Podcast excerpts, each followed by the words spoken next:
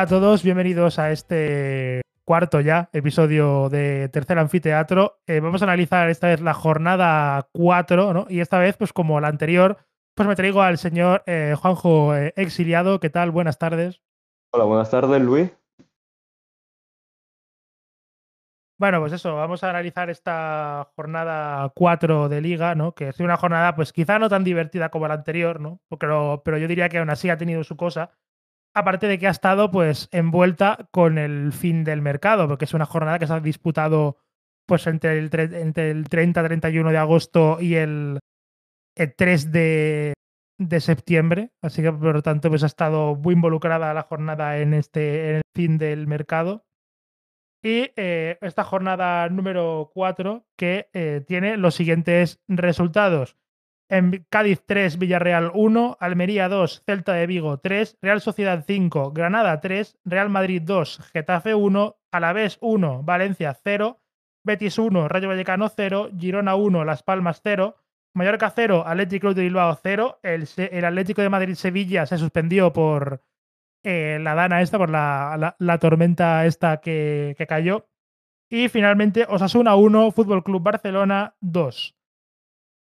Insisto, una jornada quizás pues menos divertida que la anterior. Eh, ¿Ha habido partidos con goles? Sí, ha habido partidos con goles, pero diría que ha sido una jornada que no deja tanta profundidad para el, análisis. No ha habido muchos partidos con, de, digamos, de bastante fácil historia, pero precisamente de bastante fácil, insisto, eh, historia. Pero precisamente vamos a empezar por uno que quizás sí que tiene un poquito más de miga, y es que vamos a empezar por orden por el eh, Cádiz 3, Villarreal 1. Eh, un partido que el Villarreal no lo comenzó mal. De hecho, empezó marcando el primer gol con un gol de Alexander Sorloz, pero que a raíz de la expulsión de Alfonso Pedraza se le fue total, se le fue completamente de las manos al conjunto de Quique Setién. Un Quique Setién que, por cierto, ha sido recientemente despedido en las últimas horas, algo de lo que también eh, hablaremos. Y bueno, insisto, después de la expulsión de Pedraza por bueno, este cabezazo medio sí, medio que no a Iván Alejo, un sospechoso habitual en esto de provocar expulsiones a jugadores rivales, ¿no? Eh, siempre recordaremos el clip este tan gracioso de Soldado haciéndole básicamente la la garra ¿no? de la WWE y mandando y haciendo que se fuese en camilla, ¿no? Un clip muy gracioso. Mortal ese clip, la verdad, es mortal. El mejor momento de la carrera de Iván Es el top momento, o sea, yo en la cuenta esta de Out of Context Football lo suben una vez cada cinco meses porque, aunque lo suben una vez cada cinco meses... Siempre da interacciones eso, eso siempre genera billete. Sí, siempre, da, siempre da interacciones, está todo el mundo partiéndose el culo. Bueno, en fin. Entre ese, el de la que celebra con la grulla, haciendo como la grulla, que parece como un poco una grulla que le han disparado en el pie, ¿no? Un poco. Sí, sí, creo que fue un golpe precisamente contra el Betis en la temporada pasada, incluso la anterior, me suena, que fue un partido así de estos. Bueno, total, que empezó Alexander Sorloz marcando el primer gol en el minuto 10, empató eh, en el minuto 18, ¿no? Al poco tiempo después, eh, Chris Ramos, que al fin empieza a hacer eh, pues un poco todo, todo esto que condiciona, ¿no? Todo este peligro que genera, todo lo que condiciona a las defensas rivales, ¿no? Si empieza a traducirse en unas cifras más o menos decentes, puede ser un, un, impulso bastante gordo para el Cádiz, ¿no? Para un equipo que está, pues, diseñado para conseguir la salvación un año más. Vale, en cuanto a eso, el partido, eh, para empezar, yo lo que veo claro es que el Villarreal está desconectado por completo desde esa expulsión de Pedraza. Porque Iván Alejo al final consiguió lo que quería, que era descentrar al Villarreal, mm, provocar, provocar hasta conseguir ya la expulsión de alguno y en cuanto vio que Pedraza metió ese balonazo a, a Isaac Arcelén, que se había como que se había caído por un empujón de Baena, dio como ese pelotazo, aprovechó entonces para picar a Pedraza, que cayó en su juego y le metió ese, ese cabezazo que le dejó la marca, además, le dejó como una marca en la cara y a partir de ahí el Villarreal se cayó por completo.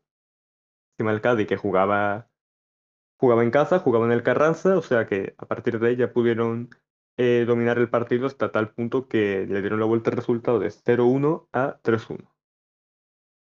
Sí, sí, de hecho, eh, también es que a Villarreal le salió todo mal a partir de, esa expulsión, porque también eh, antes del descanso se lesiona, bueno, veremos para cuánto es, se lesiona a Alexander Sorloz, que estaba siendo pues su mejor atacante, yo diría, en este inicio de liga, y mira que están bien tanto Alex Baena como Gerard Moreno, ¿no? que están bastante bien también. Pero yo diría que eso, que Alexander Soroloz está siendo pues la gran amenaza ofensiva del Villarreal. antes del descanso aprovechó un penalti Darwin Machis para darle la vuelta al resultado y luego ya pues redondearía todo con un golazo en, en el minuto 50. Eh, la segunda parte la verdad es que tampoco tiene mucha historia, es un partido en el que el Villarreal pues realiza algún intento peligroso, ¿no? Alguna parada buena le recordamos a Ledesma, pero parecía como que era más, pues, tirando más de orgullo que de otra cosa, ¿no? Porque era un partido como que estaba, pues, bastante controlado por el Cádiz y así fue. Al fin y al cabo, yo digo, entre el factor casa, el factor que ya tenías uno menos y que, claro, ya había, ya el partido iba 2-1, ya era un partido en el que yo creo que desde esa expulsión ya estaba el Villarreal completamente off, tanto en juego, en sensaciones, mentalmente. Entonces ya era un partido que se perdía desde ahí. Así que a ver cómo también afronta el Villarreal la pérdida ahora está de Sorlos. No sé bien en cuánto tiempo estará, es verdad que ahora tienen el parón. Así que me imagino que en vez de la jornada 8 será la jornada 7, a lo mejor que vuelva. Que es verdad que yo creo que esta lesión eh, le puede venir bien quizás a, a Ilias Acomas, que puede que aproveche eh, este, esta lesión para que Gerard Moreno ahora sea el delantero, en este tiempo que no esté Sorlos, y juegue en la banda derecha Ilias Acomas. Así que puede aprovecharlo el entrenador que venga para dar ese salto con el Shabbat. Sí, yo diría que, que sí. Bueno, también, aparte de la actuación portentosa de Darwin Machis, ¿no? Que metió dos goles, ¿no? También puede ser que destaca del Cádiz, evidentemente, a, a Chris Ramos, ¿no? Eh, lo de Chris Ramos ya empieza a ser un poco como. Luego hablaremos de Juan Milatasa, que yo creo que está siendo un caso más o menos parecido, en plan delantero que de momento no está aportando grandes cifras en cuanto a goles y asistencias, pero sobre todo lo que más hace es condicionar a la defensa rival, rollo su sola presencia ya hace, pues, eh, ocasiona muchos, eh, muchos problemas, ¿no? Ocasiona, Y genera peligro ocasiona, ya pues, en el rival, claro. Sí, es como que es un delantero que a la disputa física es bastante bueno. Encima es, eh, pues eso, eh, gana bastantes duelos aéreos, eh, choca muy bien contra los, contra los centrales, ¿no? Los fija, cada movimiento que hace genera dudas, ¿no? En el centro de la, de la, de la defensa y esto es oro puro para un conjunto como el de Sergio González. Sí, al fin y al cabo, el Cádiz, que es un equipo que es muy de jugar en el barro, de mucho oficio, pues le viene perfecto un jugador como Chris Ramos, que al fin y al cabo mmm, gana muchas disputas físicas, eh, se le da muy los fijar centrales, tal. Entonces, eh, yo creo que, ya digo, está encajando bastante bien con la forma de jugar que plantea el Cádiz de Sergio González. Y de momento, en esta jornada, este principio de, temporada, me parece, junto con Darwin Mashi, de lo mejor que tiene arriba a la hora de generar juego ofensivo el Cádiz. Luego, a lo mejor cuando ya estemos en el mercado, hablando del mercado, analizamos un poco el cómo Darwin Machi como reemplazo de Teo Gonda, a ver cómo sale y tal, pero te digo, entre Darwin Machi y Chris Ramos, creo que el Cádiz ofensivamente le va a ir bastante bien. Sí, sí, de hecho, yo creo que el Cádiz es de los equipos de la zona baja, yo diría que es el que más profundidad tiene en ataque, ¿no? Porque no solo es Darwin Mm. Machis y, y Chris Ramos, ¿no? Que también han llegado, ha llegado, eh, ¿cómo se llamaba? Eh, Maxi Gómez, también está eh, Roger Martí de la temporada pasada, ¿no? También tienen pues más jugadores El, de el banda. tal Brian. Ocampo, este que trajeron Sí, la sí, que temporada pasada, que está lesionado, pero no, Sí, sí, a priori, no, a priori se decía que volvería antes de enero, ¿no? Que volvería para la primera vuelta, ¿no? Para disputar un poco de la primera vuelta, por lo menos, ¿no? Se, eso parece que quizá para diciembre ya esté. Y o sea, lo poco que jugó la temporada pasada tenía bastante buena pinta, una putada su lesión, pero demostró bastante detalle interesante en esa banda derecha el año pasado. Sí, un Cádiz que de momento está saliendo todo a pedir de boca. eh, van sextos con siete puntos, una cosecha pues que para un equipo que sus aspiraciones son conseguir una salvación cómoda, pues es una, es una locura. Quiero decir, ya son siete puntos. Quiero decir, es ya. Es cierto que cada punto cuenta, ¿no? Que a lo mejor empiezas muy bien y luego te atascas, pero empezar con siete puntos ya, quiero decir, te, eh, como que te aligera un poco el, el camino, básicamente. Sí, al fin y al cabo ya, ya, solo, ya no solo eso, ya son las sensaciones, porque dice, o sea, empieza la temporada y empezamos con 7 puntos de 12, va sexto, que es verdad que a mí mismo que el Cádiz vaya sexto, con respeto, pero es un poco anecdótico, yo creo que en parte ellos lo saben, porque al final no es un equipo que se lo vaya a ver, ni mucho menos en la terna por entrar a Europa, pero bueno, oye, ya tienen 7 puntos, ya son 7 puntos que tiene para luchar por la permanencia, ya a lo mejor le quedan que 35, 35 en 33 jornadas, 34 que no queden, Oye, pues un dato muy a tener en cuenta por parte de este Cádiz. Aparte, creo que el Cádiz, esta temporada, creo que es el mejor inicio que ha tenido en, su historia en primera, no soy mal. Quizá a lo mejor empatado por un puntito más, por la temporada aquella de del Mágico González y tal, pero creo que es, si no el mejor de los mejores inicios que ha tenido el Cádiz en su historia en primera. Sí, yo, yo, yo diría que, que, sí. Luego analizaremos cómo le ha ido el mercado al Cádiz y sobre todo un equipo que yo creo que está de momento muy condicionado por el mercado hasta el punto de que ha sido el primer equipo en despedir a su entrenador, es el Villarreal.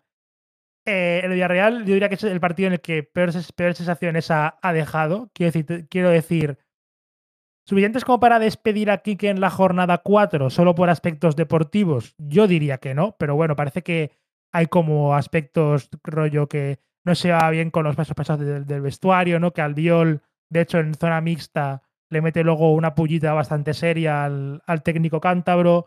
También con eso, que se llevaba mal con los pesos pesados del, del vestuario, que no había mucha sintonía con la, con la directiva y menos tras este mercado, el cual luego veremos en el TM Maker que haremos del mercado, pero yo diría que es de los, de, de los peores de, de, primera división, el mercado del, del, Villarreal, y que deja las claras que es un equipo que de centro del campo para arriba, a pesar de haber perdido piezas importantes, yo creo que mantiene una calidad bastante buena. Es un equipo que puede aspirar perfectamente a competiciones europeas eh, en su parcela tanto creativa como ofensiva. Pero es cierto que luego en la parte de atrás es que me deja muchas dudas. Quiero decir, eh, Mateo Gavia, bueno, que hoy que, que ese partido creo que lo juega Albiol. Voy a mirar. El, el Albiol y Cuenca, si no estoy mal, puede ser. Sí, lo juegan Albiol y Cuenca, no juega Gavia, pero de todos sí, modos Albiol sí. tampoco es que esté demasiado allá. Jorge ya, Cuenca sí que parece que. Tiene lesión también, así que normal. Sí, parece que el que mejor está eh, cumpliendo en esta parcela defensiva del Villarreal es eh, Jorge Cuenca, que parece que se está haciendo bastante bien con el sitio que deja eh, Pau Torres. Pero eh, es que es un equipo que en defensa me deja bastantes dudas. Quiero decir, porque sí, tienes a, a, dos que están rindiendo muy bien, como son Jorge Cuenca y Juan Foyz, pero Albiol ahora se recupera de lesión, Mateo Gavi es un parece un sí, pero no, y luego está el tema de la portería, porque es cierto que Philip Jorgensen tampoco está dejando grandes cagadas, es decir, tampoco ha, ha dejado cantadas escandalosas, ni, ni, mucho menos, y Pepe Reina, en lo que jugó la temporada pasada, tampoco, pero digamos que son dos porteros que no están para aspirar a competiciones europeas. A ver, para empezar, mmm, todos los equipos, esto es ley del fútbol, prácticamente todos los equipos se construyen desde abajo. Porque es así, o sea, da igual que un equipo como el propio Villarreal, porque lo estamos viendo, o sea, el Villarreal es un equipo que tiene a Gerard Moreno, a Alexander Zorlos, a Alex Baena, a Jeremy Pino, un equipo con bastante potencial y armas ofensivas, pero es que luego miras la parcela de la defensa y la defensa es, mmm, en el mejor de los casos, ojo, en el mejor de los casos, Jorge Cuenca y Raúl Albiol, porque en el peor de los casos ves a Gavia, que para mí no tiene el nivel para un equipo que tenga eh, que luchar por Europa, y ahí Samandi que está haciendo un desastre en el Villarreal. Y luego ya llegamos a la parcela portero, que es que ninguno de los dos eh, te sirva de hoy para luchar Europa, porque Reina con 40 años, pues ya me dirás tú, pero es que luego eh, Philip Jorgensen, yo lo dije antes y lo sigo manteniendo, sin tener partidos horribles como tal, me parece de los porteros que más inseguridad genera de primera y de los peores eh, porteros de primera a día de hoy. Y si encima su competencia es Reina con 40 años, pues imagínate. Yo en cuanto al de... Eh, yo diría que... Uh -huh. Bueno, sí, sigue. No, no termina. Que, que, lo que iba a decir. Eh, eso, pues yo diría que la partida de Villarreal es de las peor cubiertas de primera división. Luego veremos que hay equipos que también tienen muchos problemas en esta parte, ¿no? Como sobre todo el Sevilla, que yo diría que es el gran debe del mercado del conjunto hispalense, pero a ver, a ver luego cómo soluciona esto el Villarreal. Se habla de Juren Lopetegui, que se está convirtiendo en el nuevo Suena Mitchell, la verdad, porque entrenador español despedido suena Juren Lopetegui automáticamente. Es como. Yo de Lopetegui tengo una opinión un poco impopular, quizá con la mayoría, y es que me parece un entrenador un tanto sobrevalorado. Yo lo mantengo. O sea, sí que es verdad que hizo un trabajo con la selección muy bueno, eso no se lo voy a negar, ni mucho menos. Pero sinceramente, su paso por el Real Madrid, es verdad que le pilló en una época mala, ojo, porque venía una inestabilidad con lo de Cristiano Ronaldo que se había ido, tal, pero su paso por el Real Madrid fue malo. Luego, y su paso por el Sevilla me parece incluso más sobrevalorado, porque quiero decir, en la primera temporada es verdad que gana la Europa League y se mantiene y mete al Sevilla tres años seguidos Champions League, pero seamos sinceros, mirad qué defensa tenía el Sevilla ese año. El Sevilla tenía en portería Bono, de centrales Diego Carlo y Jules Koundé, y luego en el pivote tenía Fernando Regues es que con este mmm, rombo en, en, tu propia área es muy, pero que muy, muy difícil que te encajen goles. Y ya el, el último tramo de, de la última temporada Lopetegui, del derby de Copa, tal, era de verdad lamentable, era nefasto. Yo me acuerdo de ver partidos del Sevilla de Lopetegui, de esta segunda vuelta última que tuvo con el Sevilla, y había partidos que eran el que le marcaba un gol al Cádiz en el minuto 20 y se echaba atrás, luego le empataba al Cádiz, llegaba el Mallorca Nervión y le hacían lo mismo. Y... Pero sí, me parece un entrenador bastante sobrevalorado y que es verdad que puede que reconduzca un poco la situación, pero con Jorgensen en portería y Gavia de central, yo creo que poco vas a hacer, sinceramente. Sí, claro, que me parece una temporada más de transición que otra cosa para el Villarreal. Veremos cómo acaba, porque, a ver, no acabar en competiciones europeas sería duro para un equipo que está más acostumbrado a acudir a Europa League, a Champions, Mm. incluso a Conference habitualmente. Y sobre todo en Lopetegui en el Sevilla, eh, que luego hablaremos más en profundidad de- de- del Sevilla. Yo recuerdo que, no sé si fue esa segunda vuelta que tú recuerdas, pero yo recuerdo una como que les pasó un poco como lo mismo que era 2006-2007, que en la primera vuelta estaban compitiendo en la liga Sí, era bastante era en la segunda, y luego en la segunda como que se les termina eh, escapando, ¿no? Cuando el Barça y el Madrid y el, y el Atleti, creo, tampoco estaban tan, tan, tan finos, ¿no? Como para que de hecho la liga la ganó el, el Atleti con No, la Real- 78 puntos. ¿Cuál te refieres? La, la esta de Lopetegui, dicen, ¿no? Ah, no, tú te refieres a la de la Copa, vale, vale. Yo me refería a la 2021, que es en la que la liga se les escapa. Ah, que sí, ah, que sí, quieren que estuvieron los cuatro en la terna, esa es verdad, es verdad. Sí, sí. Y luego al final se le terminó escapando también con un partido, sobre todo contra el Athletic Club, que es bastante doloroso y tal. Pero bueno, eh, sinceramente, eh, el Villarreal de momento ha colocado a un, eh, a un entrenador interino. No sé si es el director deportivo o es, un, o es el número dos de la dirección deportiva. En plan, lo típico que eso es colocar a, a un interino ahí. Y veremos a ver si es Lopetegui u otro que consigue hacer con este equipo. Porque, a ver, yo, yo no creo que el Villarreal sufra, por ejemplo, pues por temas de descender y tal. No creo que se meta en esos, en esos problemas. Quiero decir, no creo, que- no creo que les pase como, como, en, do- como en 2012, ¿no? Que eso fue también una, una hecatombe bastante. Duro, Curiosa. Sí, eso fue bastante Estaba duro, Víctor pero. Ruiz, si no estoy mal, en defensa, ¿no era? ¿Quién era? Eh, Víctor Ruiz en Sí, es como que. defensa. Y, el Es que otro no me acuerdo tampoco quién era, fue. Musakio, quizá. Sí, era Musaki, luego también estaba Zapata por ahí, que luego encima de cuando descendió lo, lo fichó el Milan, que fue una cosa que, nos de- que dejó a todo el mundo como bastante loco. Me arrolló, este tío acaba de descender a segunda. ¿Qué, qué hacemos? Fue raro. Pero fue raro. bueno, sí, sinceramente en este partido yo creo que no hay mucho más que analizar, ¿no? Yo diría que.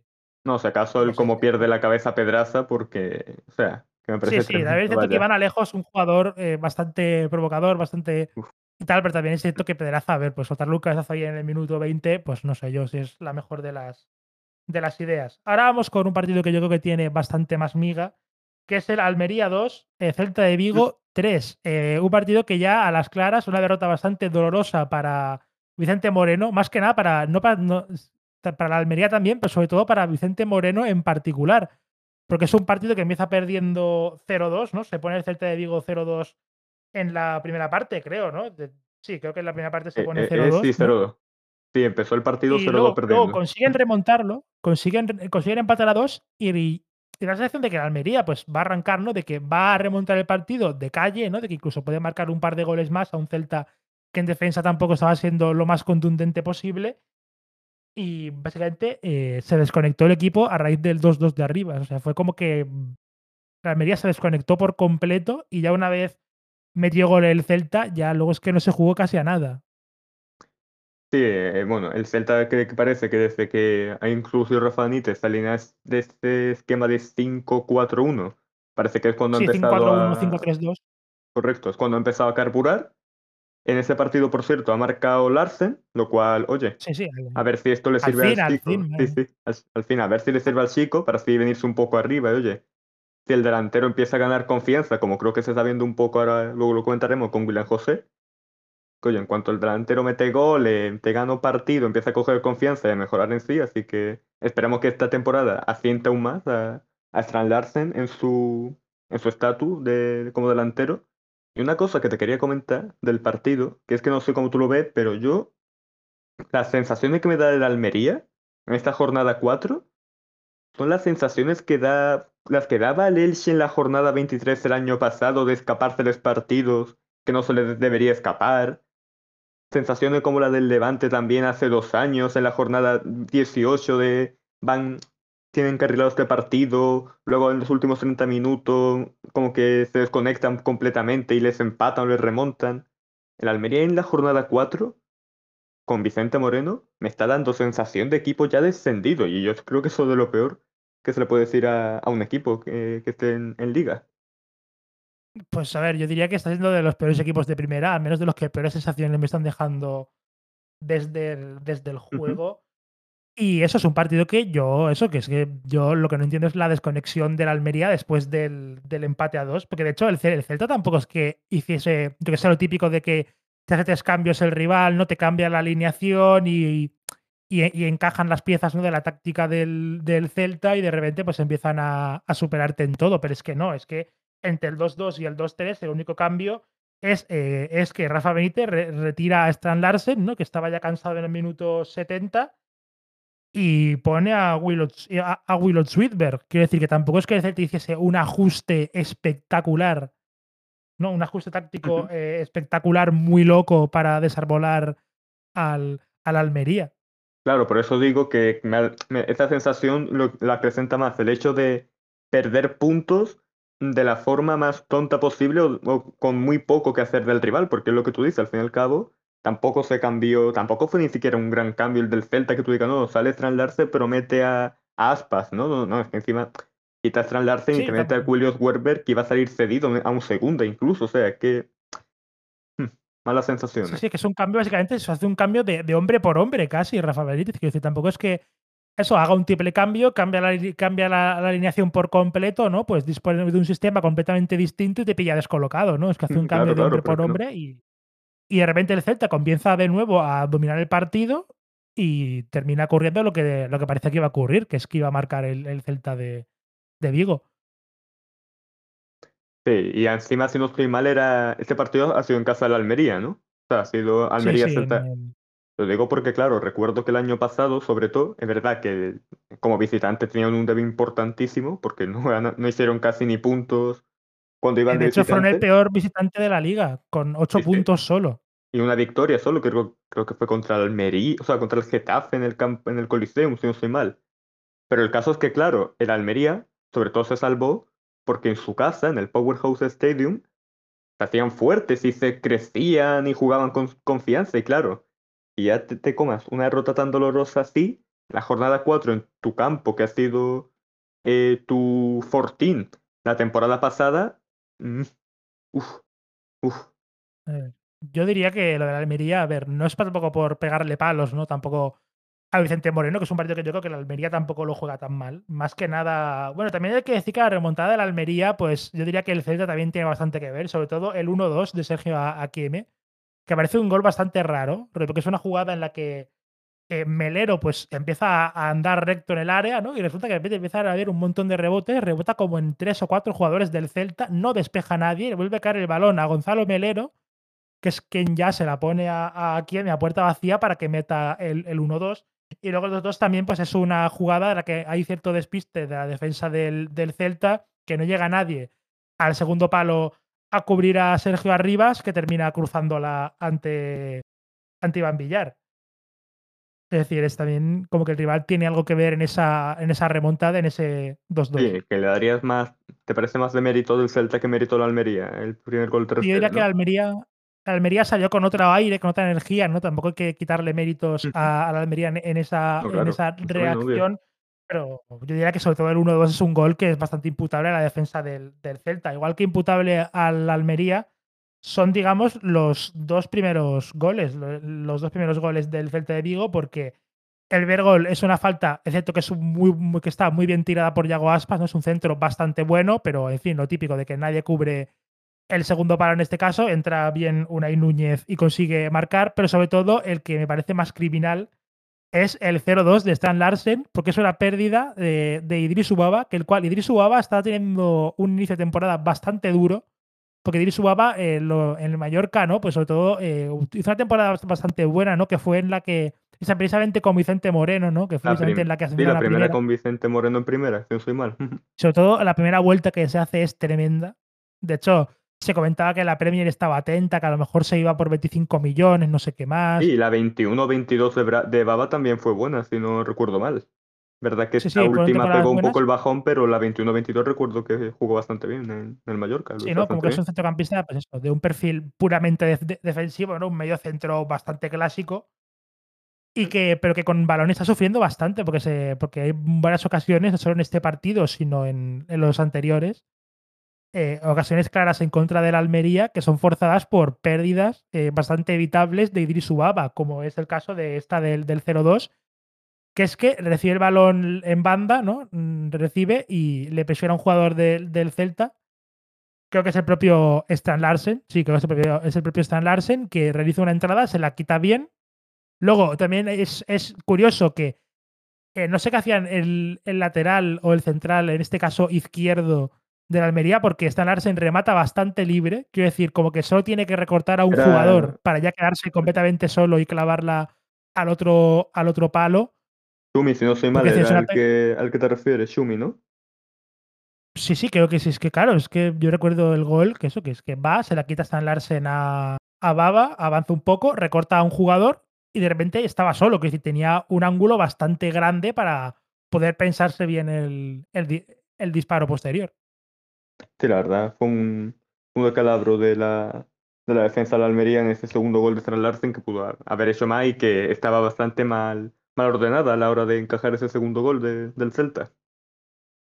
Luego también cabe destacar de, por parte del Celta de Vigo, ¿no? Pues eso, pues un, un buen partido en general, ¿no? También cabe destacar la actuación de Manu Sánchez desde el lateral izquierdo, ¿no? Que le pone el centro a Sweetberg para el 2-3. Pero sin duda, eh, del Celta yo diría que lo que más preocupa, aparte de que estos dos goles han sido errores defensivos, y lo que yo diría que es lo que más clama la, la afición celeste, es el tema del centro del campo, sobre todo a, mm, en términos defensivos, ¿no? La sensación de que falta, de que sí de que es un centro del campo que consigue organizar el juego de forma bastante decente, ¿no? Entre Fran Beltrán y Luca de la Torre, pero da, la sensación de que en defensa falta en ese centro del campo. Sí, falta en ese centro del campo, también aparte de defensivamente, porque está siendo un poco, un poco autopista a la hora de, de, los, de, los, de los centrales que se tienen que ver obligados a hacer más tarea defensiva de la cuenta, debido a que el centro del campo no está ayudando mucho a la hora de bajar y presionar abajo. Pero yo también creo que el centro del campo del Celta, apar- aparte de nulo por abajo, a la hora de, atacar un poco, me termina de convencer. Se nota la falta de Gary Vega, al fin y al cabo. Creo que es una pieza bastante clave de, del Celta, que tenía llegada. Un jugador que, incluso aun siendo medio centro, aportaba un buen número en cuanto a goles, y eso lo han perdido. No se han traído a nadie realmente en esa, en esa parcela del centro del campo. Sí, porque el Celta ha hecho muchísimos fichajes y yo no recuerdo ningún fichaje de ningún mediocentro. También es cierto que como mediocentro de perfil defensivo debería de estar Renato Tapia, que sobre todo su primera temporada y media en el Celta fue brutal. De hecho, fue el hombre que usó eh, Tacho Coudet para terminar de encajar las piezas. El ¿no? mítico Fue el que le tuit, terminó de servir. el mítico tuit, ¿no? La captura de Miguel Quintana, hablando como muy técnico, ¿no? Sobre eh, Renato Tapia, luego el tuit de abajo que pone algo así como el peruano este del Celta tiene una pinta espectacular, ¿no? Un poco lo que Sí, me mente este sí, sí, con- buenísimo. Es, es- es el mítico tweet que en, la última- en las últimas temporadas ha perdido bastante prominencia, ¿no? Está jugando bastante poco y de hecho en este partido directamente es que sale para perder tiempo en el 93. Sí, no sé si quizá Rafa la- Benítez. Creo que no le termina de convencer a Rafa Benítez Renato Tapia porque, si no soy mal, se le buscaba salida a, a Tapia en este verano. sí, Y que le pasa también un poco como a Idris Ubaba en el sentido de que también eran como dos pivotes que entran en Europa y tienen una buena, ah, o sea, en primera y tienen una buena irrupción. Luego ya la segunda temporada se van un poco ya, un poco más irregular más abajo, pero se mantiene el estatus. Ya la temporada pasada ya me, y ahora estamos viendo que Baba, en cuanto le tienen que pedir más, que tenga más el balón, está sufriendo y Renato Tapia está un poco desaparecido en el, en el Celta de Vigo. no sé qué haga Rafa Benítez porque, de hecho, a Rafa Benítez le han fichado prácticamente de todo menos un medio centro. O sea, es que básicamente esto es así. Y no sé, yo sé a lo mejor en vista esta inestabilidad defensiva un poco provocada por que el centro del campo quizás defensivamente no, no es lo suficientemente fuerte, a lo mejor en próximas jornadas empieza a quizás a intentar recuperarle para la causa, ¿no? A Renato Tapia, no Sí, sé, esta semana ahora de parón, no sé si tendrá que irse con Perú quizá, pero si lo tenéis disponible, quién sabe si en esta semana ahora puede ayudar, bueno, puede ayudar más a eso, a que pueda in- introducir más a Renato Tapia en los esquemas que él tiene pensado. También yo creo que hasta que no encuentre más solidez en el centro del campo, creo que el eh, la línea 5 va a seguir ahí. Y también Creo creo que es indiscutible, yo creo, sí, tiene toda la pinta. Ya solo por eso, si línea de 5. no, si el centro del campo no ayuda en defensa, pues metemos tres defensas y al menos sí, por talento defensivo y acumulación de hombres, pues podremos defender mejor. Y otra cosa, ya también del Celta, eh, Manu Sánchez, que está yendo de menos a más. Sí, la verdad. De hecho, por ejemplo, eh, se empiezan a leer ya tweets desde aficionados de Osasuna que le echan de menos comparado su rendimiento con el de Mojica.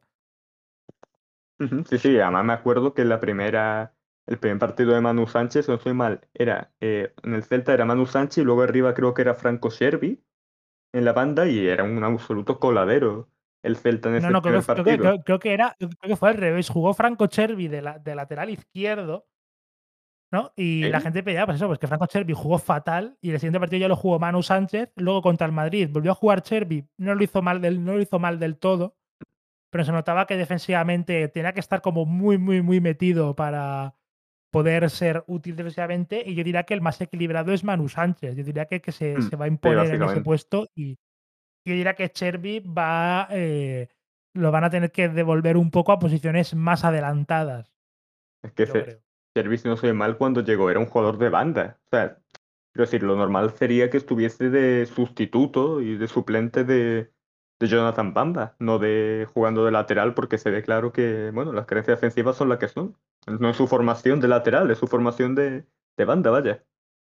Sí, sí, que es un jugador que realmente ha sido durante muchos momentos extremo.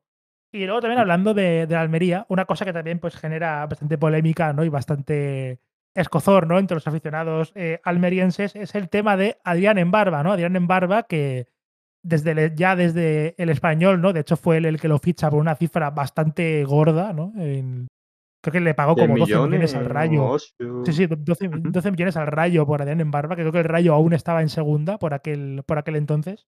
Bueno, que ahora, ahora a lo mejor lo iban a reservar un poco para el mercado, pero también lo, lo que ha hecho el Almería en el fichaje de César Montes, en fin.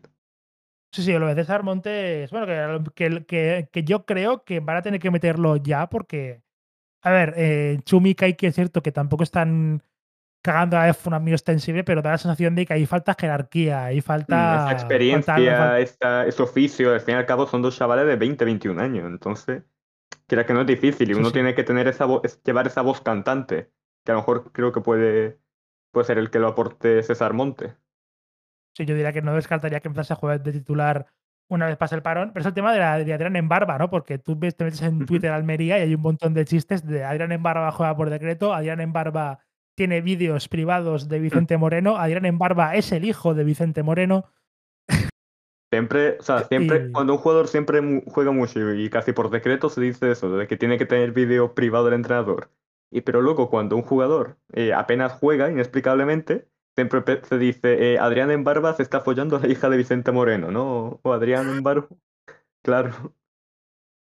Sí, pero bueno, el tema de Adrián, en barba, que está siendo como un extremo, eh, quizás como que, a ver, Adrián, Adrián en barba es de los pocos extremos, diría yo, de, bueno, de los pocos no, cada vez hay más, pero yo diría que es un extremo bastante clásico, ¿no? De regate y Puro, centro, básicamente, que es, puro, es, vaya. es lo que, sí, de pierna natural, eh, des- eh, desborde, me, me voy en línea recta del lateral, llego a línea de fondo y centro, y ya está, básicamente, ¿no? Pues bastante un poco como, como el primer Joaquín, no incluso, aunque claro, que Joaquín era bastante más, más virtuoso en ambas, en en Sí, pero se ambas, entiende en la ambas cosas. comparativa, vaya. Lo que es un extremo Sí, más extremos dos sí, de mil ese tipo, más ¿no? mil Sí, tipo Joaquín, Figo, pues todos, to- todos estos.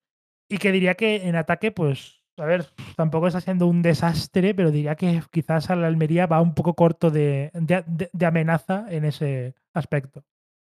Claro, si no la otra opción sería quizás Ramazani, incluso que pueda jugar ahí, porque claro, el 11, o sea, el, ¿con quién salió el Almería? Si no estoy mal, porque estaba en Barba, eh, Luis Javier Suárez Estaba eh, en punta. en línea de media puntas, estaban en Barba por, por la derecha Gonzalo Melero por el centro y Largi Ramazani por la izquierda.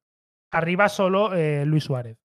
Vale, claro, que digo en la banda derecha, si no soy mal, estaba el, eh, Lázaro Vinicius o incluso Leo Baptistao, que ha jugado por ahí, que no sé si a lo mejor la semana que viene puede que juegue más eh, Lázaro Vinicius en lugar de en barba y lo, lo tenga en barba para salir como suplente, ¿no? Como ese revulsivo, pero no sé cómo estará de efectivo.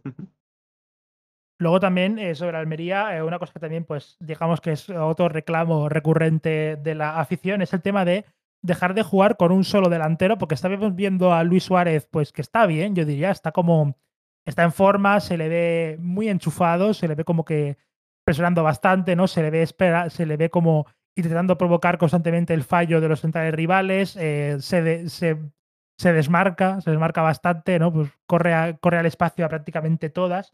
Y si bien la primera parte estuvo bien, en la segunda, que es el principal ajuste que hace Vicente Moreno, que luego, que luego eh, es lo que, junto con los errores del Celta, produce la remontada, entra eh, por precisamente Adrián en barba, eh, Ibrahima Coné, para acompañarle en punta, y vimos a un Almería, si es cierto que quizás defensivamente más inestable, ¿no? Te da la sensación de que era un equipo como que más largo, más vulnerable al contraataque rival, pero sí que se vio un Celta, ah, perdón, a un Almería más, eh, más incisivo y a un Luis Suárez pues más acompañado, ¿no? Y aprovechándose de los movimientos de, de, de. Sí, es verdad que a Ibrahima Cone llega un poco como pasado, no sé si estará un poco pasado de, de peso o tal, pero no lo he visto físicamente bien del punto del todo. Y aunque le haya venido bien a Luis Suárez, que claro, también hay que poner un poco en balanza, porque ofensivamente le viene mejor a Almería, porque así el Luis Javier Suárez se puede complementar con Ibrahima Koné y generar más ocasiones arriba. Pero claro, habría que ver luego también ese, es esto que se deja en defensa, porque, mm, por ejemplo, si luego vuelve Edgar a Alonso inicial, como te intenten jugar largo y buscar constantemente la espalda de, del central en una presión alta, mm, cuidado ahí porque sabemos que Edgar es un central bastante lento, entonces ahí mm, puede haberse, todo lo que puedas ganar arriba lo estás perdiendo aún más abajo. Así que no sé bien cómo ajustará en el sistema Vicente Moreno la Almería. Sí, ya veremos a ver cómo sale el tema de Vicente Moreno, pero yo diría que, a ver, no diría que se le está acabando el margen, menos sí, se le está acabando el margen, pero yo diría que aún le queda tiempo, pero claro, no, el crédito no es eterno y quizás, eh, si bien que se tiene ser el primer entrenador eh, despedido, quizás podríamos empezar a meter a Vicente Moreno en uno de los que puede estar eh, el siguiente al caer casi. Vicente Moreno, incluso cierto mexicano de, en Mallorca. Sí, también. Luego hablaremos del, de este Mallorca de Javier Aguirre que parece que está bastante desgastado todo. Pero bueno, en fin. Total, que de este partido yo creo que ya podríamos ir. Sí, yo creo que ya hemos comentado todo lo que se ha podido de este. Esta carpeta. Y ahora vamos a un partido el cual, pues, eh, no vi casi. Espero que tú sí, porque vamos a hablar de Real Sociedad 5, Granada 3. Partido de las 2 de la tarde que por unas cosas y otras, pues no pude ver, ¿no? Por el tema de que, claro, es que es, es que es la hora de comer. Quiero decir. Partido para darle un poco de fondo, básicamente, ¿no? Al fin y al cabo. Bueno, Porque, eh, me refiero en plan. Yo, yo, no sé si tú a la hora de comer tienes el salón del televisor, el furbo, vaya. No, la, la, la, verdad es que no. Ah, claro, por ejemplo, aquí yo en el salón de mi casa sí que es verdad que tengo el la, la, tele, salón a la hora de comer tengo el furbo, entonces claro. Por eso digo, como, dicho, como has dicho lo de a la, a la, hora de comer, tal, digo, bueno, a lo mejor, digo yo que lo habrás tenido incluso, aunque sea de fondo, en plan lo que es el audio, vaya. Así que. Sí, pero bueno, eh, diría que lo que más vi fue el, el, final. Bueno, de todos modos, un partido que ejemplifica varias cosas, ¿no? Eh, a pesar de todo, que es. Eh, que es que, bueno, que Takefusa Kubo es eh, de largo la estrella de esta Real Sociedad, ¿no? Que por fin ha realizado un partido en ataque como, como, se, como esperábamos, ¿no? De, este equipo en ataque, pero que aún así sigue preocupando en defensa, porque el Granada, si acerta un poco demasiado, se va con tres goles. Al final es cierto que dos llegan ya en un momento en el que eh, el, la Real Sociedad pues, parecía más buscar un gol de Mohamed Alicho o de, o de Sadik, ¿no? Para recuperarlos en confianza y tal, más que otra cosa, ¿no? Y era pues un poco más, eh, más pachanga, ¿no? El tema de, de, defender en el equipo de Imanol algo así, pero aún así es, aún así es, es preocupante, ¿no? Que este que Granada con prácticamente muy poco consiga meterte tres goles y por parte del Granada eh, ya el tema en defensa empieza a ser eh, preocupante, pero a un nivel bastante serio. Porque sí es cierto que el partido está marcado por una actuación descomunal de Takefusa Kubo, que estuvo a punto de irse con un, con un hat-trick. Pero, no sé, es que voy a mirar la, la tabla. Sí, el Granada creo que El Granada lleva encajados, último. el Granada lleva encajados 12 goles en cuatro partidos. Va a 3 goles en contra por, por partido. Sí, la sangría del Granada es preocupante porque al fin y al cabo es lo que se acaba de decir, una media de tres goles por partido. Es que así es demasiado difícil eh, mantenerte en primera. Porque ya no estamos hablando ni siquiera, ya ni siquiera de una media de dos goles por partido encajados, que ya son tres, que para, o sea, significa que tú, para empatar el partido, tienes que meter tres goles. Y a ver, sí que es verdad que el Granada arriba tiene a Brian Zaragoza, ahora a Lucas Boyé y tal, pero ni siquiera es un equipo con una excelente delantera. Entonces, yo creo que ya Paco López tiene que hacer algo sí o sí en la defensa, porque es que sobre todo el partido de Ignacio y Miquel fue terrible. Fue terrible el partido de que se cascó ese hombre, por Dios. Luego O tuvo sea, aparte una... de que se mete un gol en propia, parece ser pues, que estaba bastante superado, ¿no? De hecho, Takefusa Kubo creo que fue en el.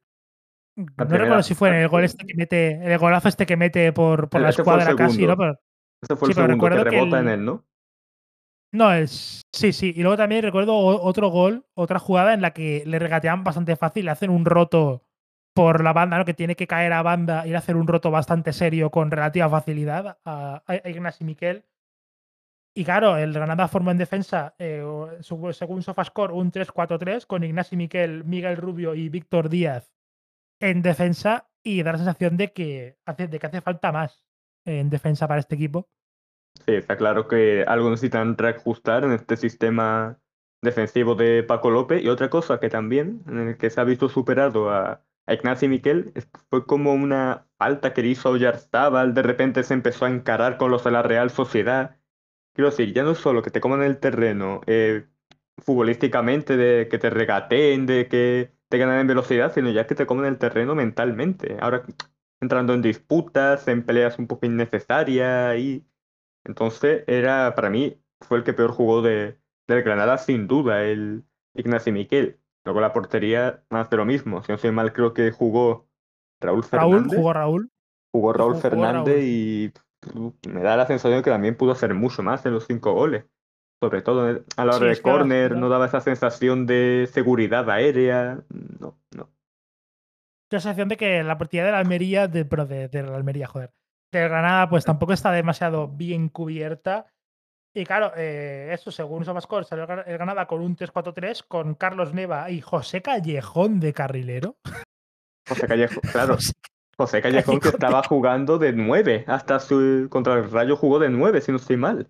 sí, y ahora de nuevo de junto- carrilero. eh, Un poco raro, un poco raro. Claro, es habitual que los equipos de Paco López, ¿no? Ya lo, lo conocemos de Levante, suelen ser equipos eh, ultra ofensivos, que es cierto que en defensa suelen sufrir bastante, son equipos que encajan bastantes goles, ¿no? Porque son equipos que van muy arriba. Y claro, eh, hay un tema de- de- de- defensivo que es, claro, fichar a un buen central es fácil. Fichar a un buen central que encima esté pues diseñado o predestinado, ¿no? Pues a, a jugar muy arriba, ¿no? Que tenga, que sepa, que sea capaz de corregir muy bien atrás por velocidad, que aparte sea un gran anticipador y tal, pues son centrales de los que son ya bastante más caros. Quiero decir, porque a fin de cuentas, si recordamos aquel levante eh, de Paco López, el único central así pues muy rápido, ¿no? Que parecía que estaba bien capacitado para corregir atrás por si pasaba algún imprevisto, era, era, Rub- era Rubén Bezo. Sí, Rubén Beso que empezó bien además y luego también se vino abajo. El problema con Paco López es que mm, yo no, o sea, es un poco un cúmulo de cosas, porque para empezar, los centrales es probablemente lo peor que tiene el Granada. Eso está por nombre, digo.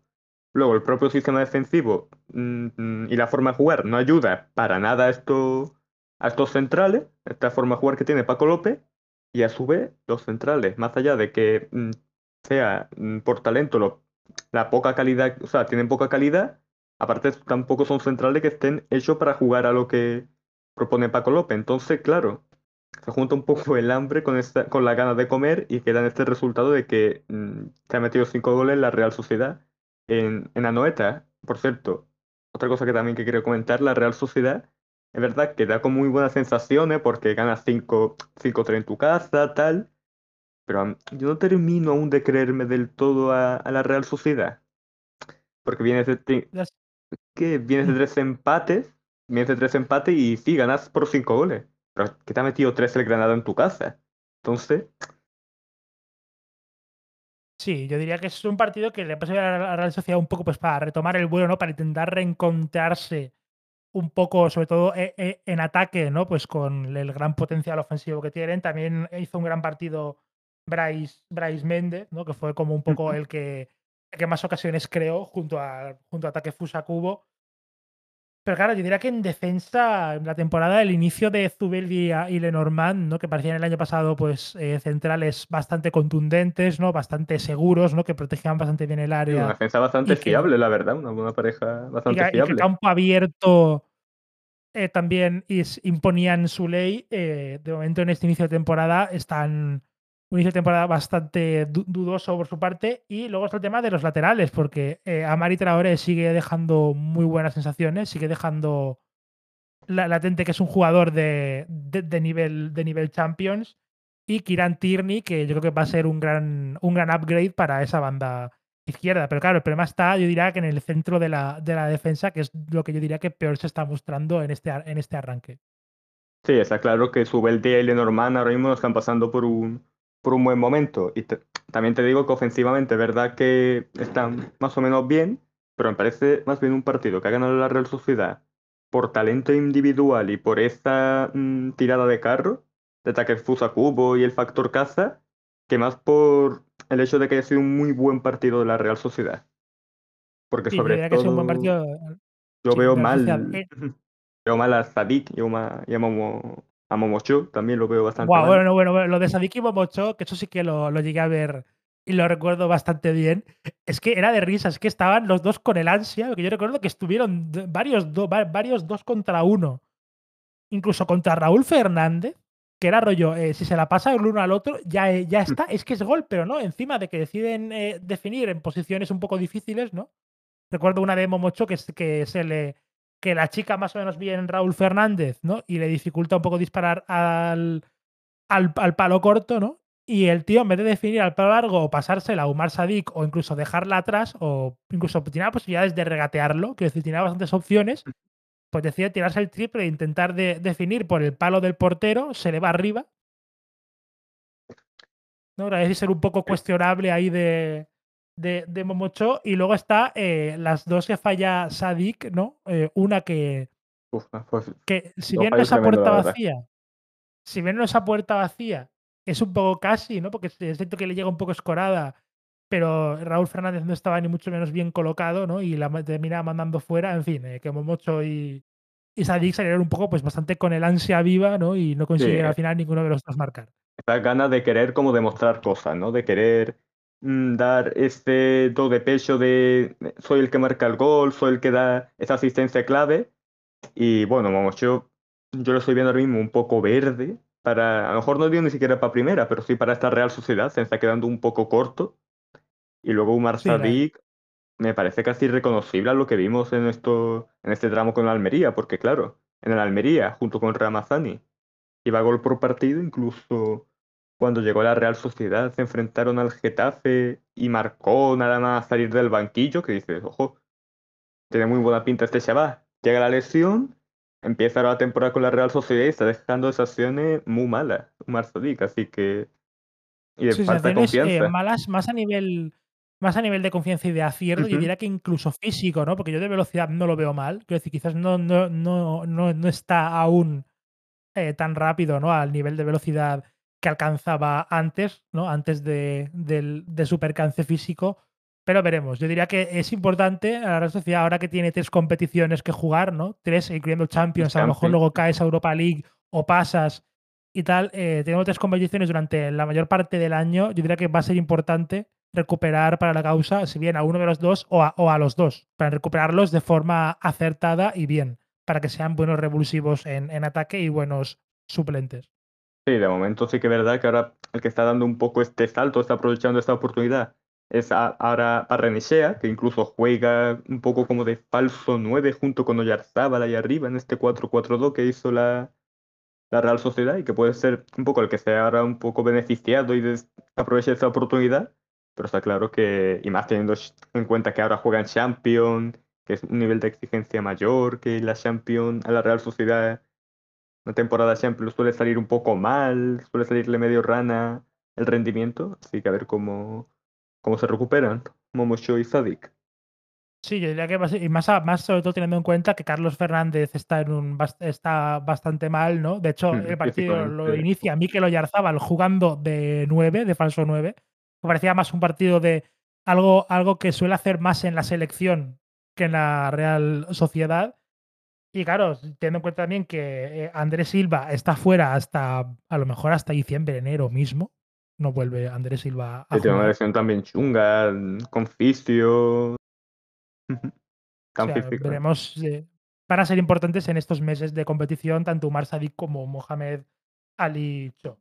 Y pasando al siguiente partido, vamos con eh, el Real Madrid-Getafe, ¿no? Real Madrid que, a ver, no inaugura el nuevo Bernabéu porque ya han habido partidos antes en el nuevo Bernabéu, pero digamos que es el primer partido del nuevo Bernabéu ya pues con aforo completo, con el estadio prácticamente al, al 85-90% terminado, ¿no? Que no queda prácticamente nada ya. ¿no? Eh, la cubierta estéticamente, ¿no? Tengo que, decir, tengo que decir una cosa impopular, y es que estéticamente, por fuera, me parece muy feo el nuevo Bernabéu. Y ojo, no es esto por ser del Barça ni nada, porque a mí el, el, antiguo me parecía muy bonito, me parecía de los campos más, más bonitos, de hecho, por, por, por fuera de, de, primera división y en general del fútbol e, e, europeo.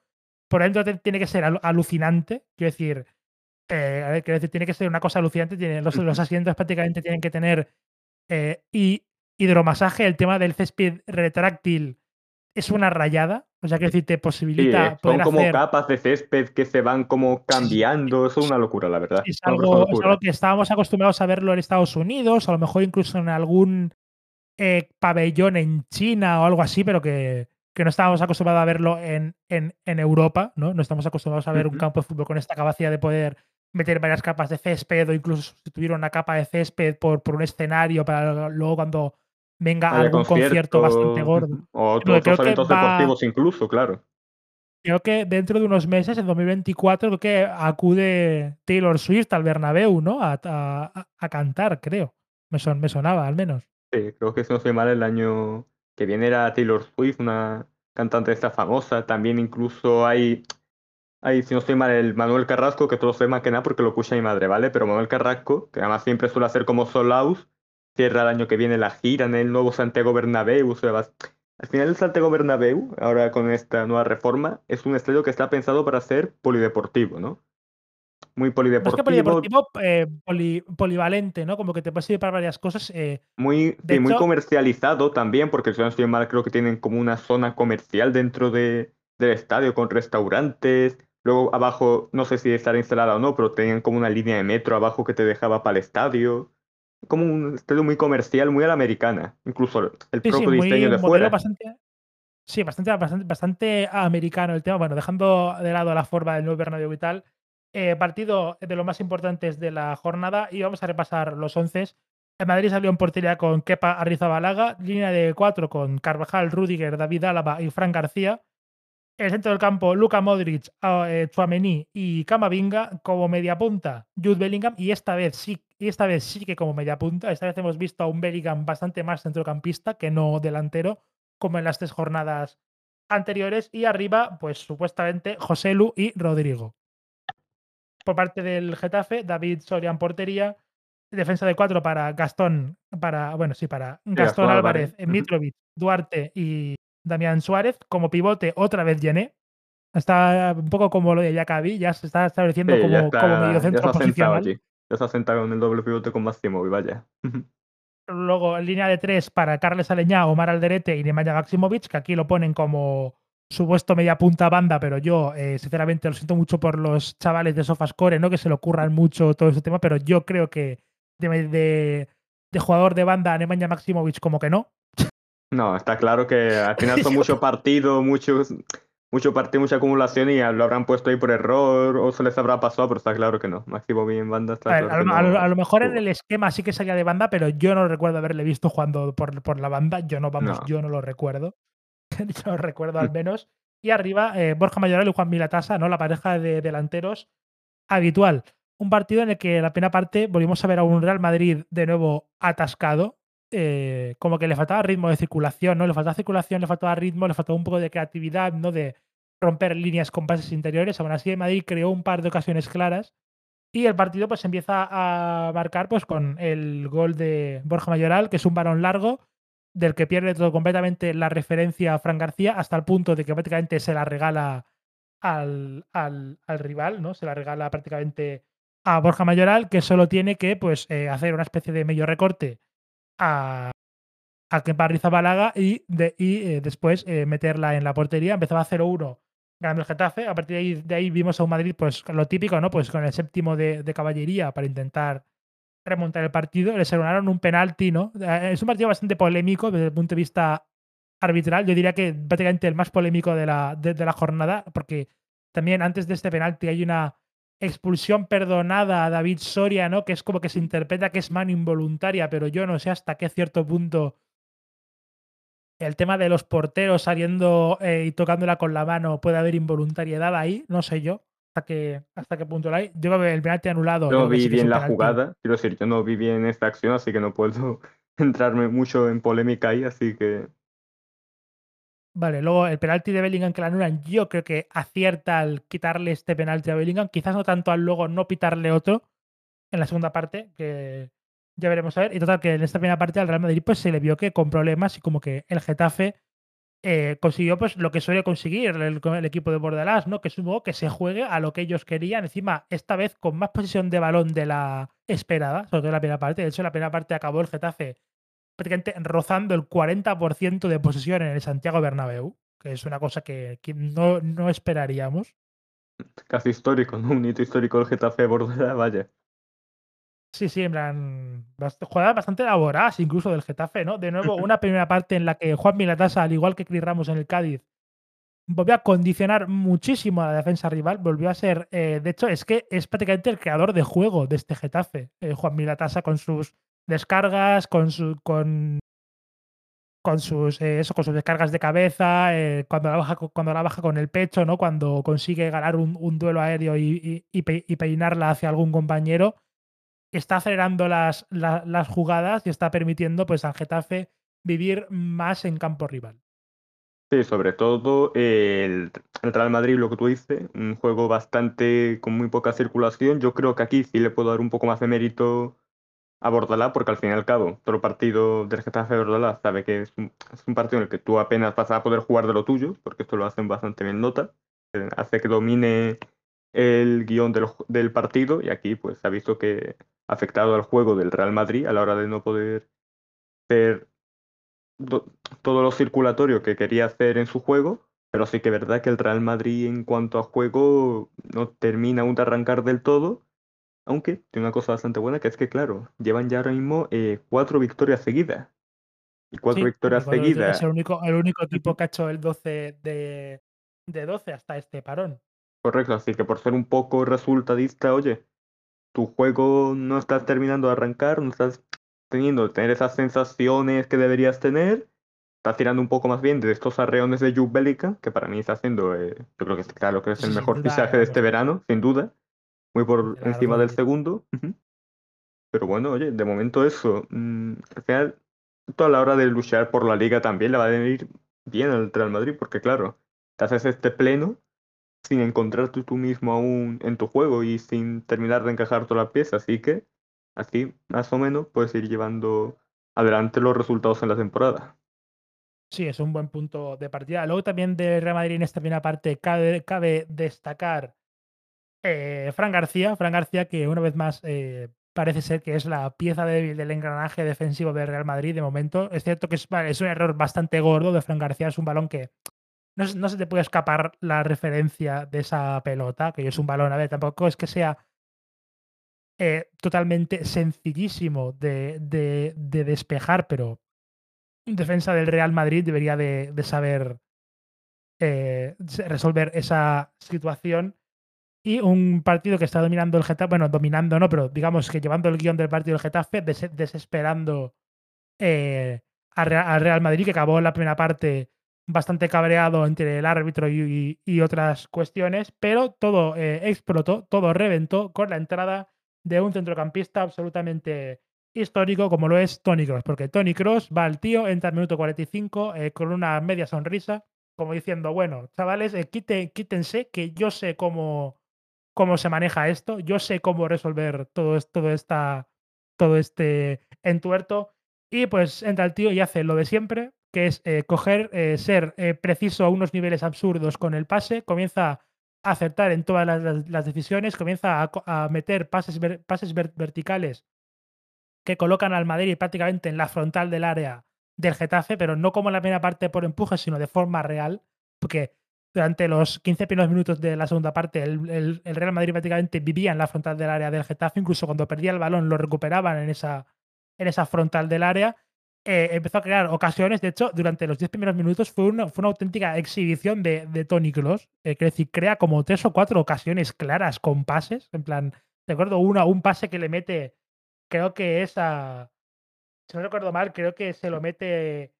Se lo, sí, creo que se lo, se lo mete a Modric, ¿no? Que, que atacaba el área, Que atacaba el área por la banda, se lo mete y un pase absolutamente espectacular, que luego finalmente la pelota acabó en córner porque rebotó en un defensa del, del Getafe.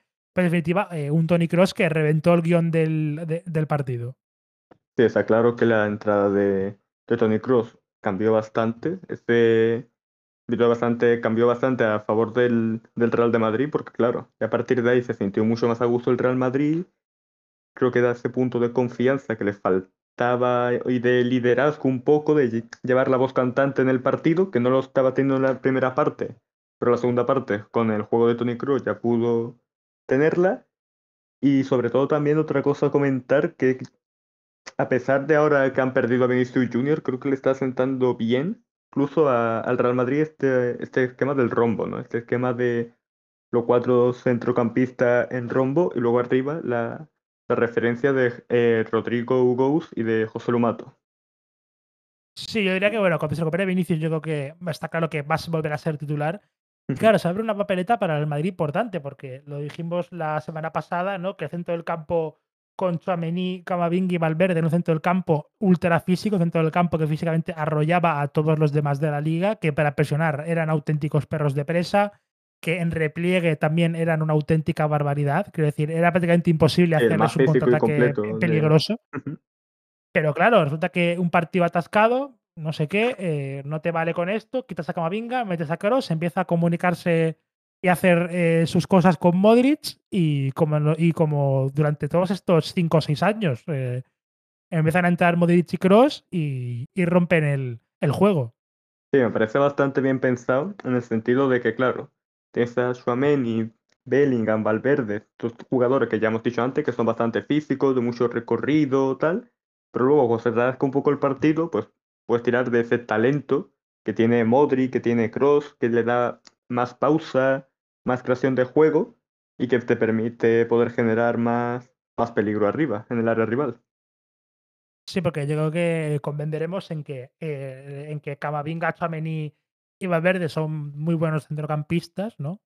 Pero yo creo que nunca jugarán al fútbol al nivel de dos auténticos históricos como lo son Luka Modric y, y Tony Cross.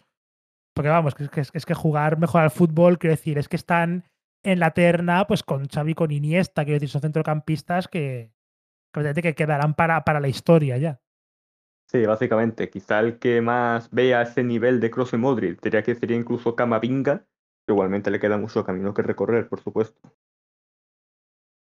Claro. Bueno, pues eh, a raíz de la entrada de Toni Kroos empieza a cambiar completamente el partido. El Real Madrid consigue empatar con eh, uno de los goles más surrealistas que, mm. que, recuerde haber visto en tiempos recientes, no solo en la Liga Española, sino en general, uno de los goles más surrealistas que recuerdo. El córner sacado precisamente por Tony Cross. Eh, la, la, peina a un jugador del Madrid prácticamente casi desde el pico de área, porque el córner de Cross también es, es rarísimo. Que, bueno, sí que es rarísimo, pero como que es un balón eh, bastante plano al primer palo, ¿no? Que despeja, luego cae al, luego cae al pico del área, la, vuelven a, a, centrar. El balón como que rebota, eh, no sé si en el primer centro o en el segundo rebota en la mano de Rudy, era un rebote bastante raro también. Que luego en el bar como que no se le dio importancia porque parecía que era involuntario. Y a partir de aquí llega la, la Marimorena. Eh, un jugador del Real Madrid, creo que es el propio José Lu, remata. Yené se tira eh, literalmente con las manos por delante, haciendo, haciendo un paradón de, de portero de, de, de, balonmano. O sea, se tira ahí prácticamente eh, con las, dos, con las dos Sí. manos así por delante, ¿no? Poniendo el antebrazo así como, como totalmente voluntario como para tapar el balón con la mano. El balón queda muerto para José Lu, que ya sí que consigue meterlo en la portería. Claro, es una jugada. eh, y yo, estas jugadas sí que entiendo que el Bar se tome como 4 o 5 minutos en, decidir. Es una jugada rarísima. En el primer centro y mano de Rudiger parece, puede, puede, ser involuntaria, no lo sé, es una mano que Rudiger prácticamente se la encuentra un poco. Luego en el segundo centro, no se sabe muy bien si José Lu está fuera de juego, pero parece que en la primera, que en primera instancia como que no va por el balón, ¿no? Porque va rebota, rebota antes en otro jugador. Luego aquí viene el lío eh, total y morrocotudo, que es el tema del de, el penalti de Yene y el gol. Porque, claro, yo eh, que recuerde, no se puede reglamentariamente dar ley de la ventaja en un penalti. Quiero decir, si, por ejemplo, en una jugada eh, un jugador chuta, le rebota en la mano a un defensa y la pelota acaba en gol, sigue siendo penalti a pesar de que esa pelota haya sido gol. Y luego, para añadirle más surrealismo, durante la retransmisión, ¿no? Aquí en España, le llegó como una especie de nota, ¿no? De filtración a Carlos Martínez, ¿no? Que era el, narrador principal del partido, diciéndole que eh, lo que pasaba era que la mano de Yené eh, habilitaba a, José Lu para luego meter, para luego eh, rematar finalmente dentro de la portería de David Soria. Porque, claro, porque al ser, porque al tocar la Yené se habilita una segunda jugada y ahí, pues, José Lu sí que está perfectamente ha- habilitado para rematar. Pero claro, eh, ¿vas a darle de la ventaja en un penalti? ¿Un toque de un jugador con la mano significa una segunda jugada? Es que no lo sé. Claro, es un poco confuso todo y bastante difícil porque al fin y al cabo, la jugada al VAR primero tienes que ver eso, si ha habido mano previa, si ha habido, lo digo también para otras jugadas, ¿no? De si ha habido falta previa a la hora de, del ataque rival, si luego se ha tocado en la mano, luego sí. Y claro, ya dejamos el criterio de, ahora si le toca en la mano, tienes que pitar directamente lo que es la mano, pero no dejas luego la ventana de si es gol. Entonces, un poco un, un criterio bastante raro el que tienen los árbitros y que no, yo creo que ni ellos mismos aclaran, vaya. Claro, de hecho, cuando a, cuando a Carlos Martínez le llega la, la explicación, yo me quedé en plan que se quedó él también con una cara como de, bueno, yo esto eh, no recuerdo haberlo visto nunca, no me sé esta parte del reglamento, la verdad, no tengo ni idea.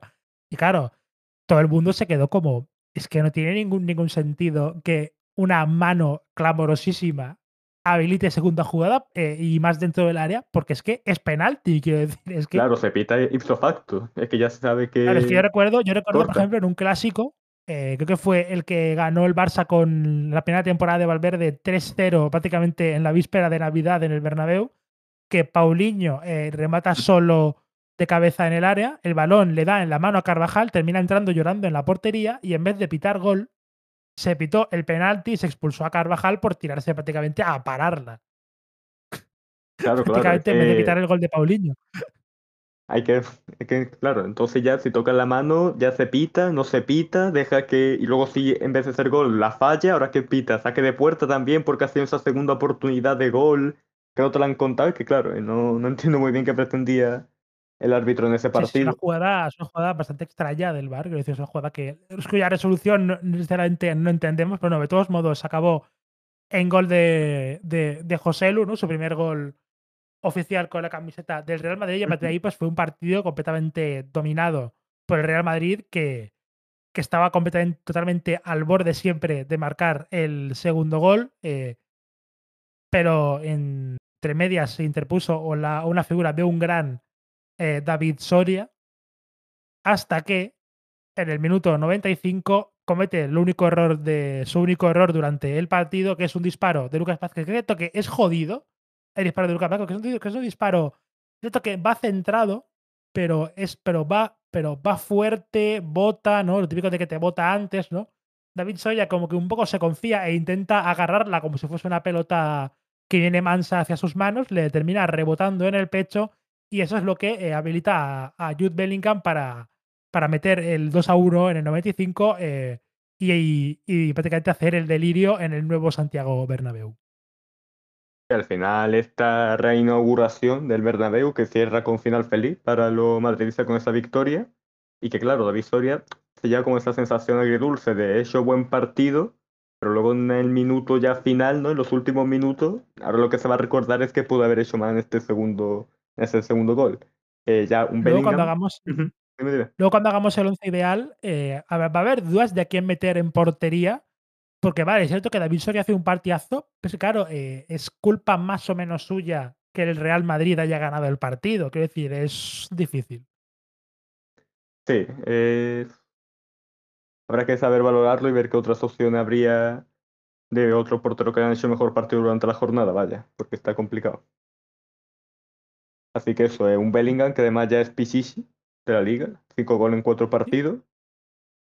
Y que está haciendo, me parece que está siendo un jugador muy ratón de área, ¿no? Que es, es bastante inteligente a la hora de saber posicionarse y encontrar esa situación de gol dentro del área rival. Y eso mm, me parece, ya digo, una cualidad en un jugador que es bastante, bastante a destacar, de hecho. Sí, yo diría que sí. Es cierto que en este partido vimos al Bellingham más centrocampista, ¿no? Que esta vez sí que jugó de media punta puro, se podría decir, ¿no? Porque con la referencia de José Lu ya no, eh, no, no invadía tanto, ¿no? La zona del delantero centro. Un Bellingham que estuvo bastante vigilado por Yené, ¿no? Un marcaje al hombre prácticamente eh, obsesivo de Yené hacia, hacia Jude Bellingham, que estuvo siguiéndolo durante todo el partido. También del Getafe cabe destacar, aparte de este marcaje ¿no? y del partido de David Soria, un inicio de temporada bastante bueno. Yo diría que incluso siendo el mejor defensa del, del Getafe por parte de Gastón Álvarez, que el año pasado eh, tuvo una temporada irregular porque con Quique no jugaba casi, con Quique Sánchez Flores.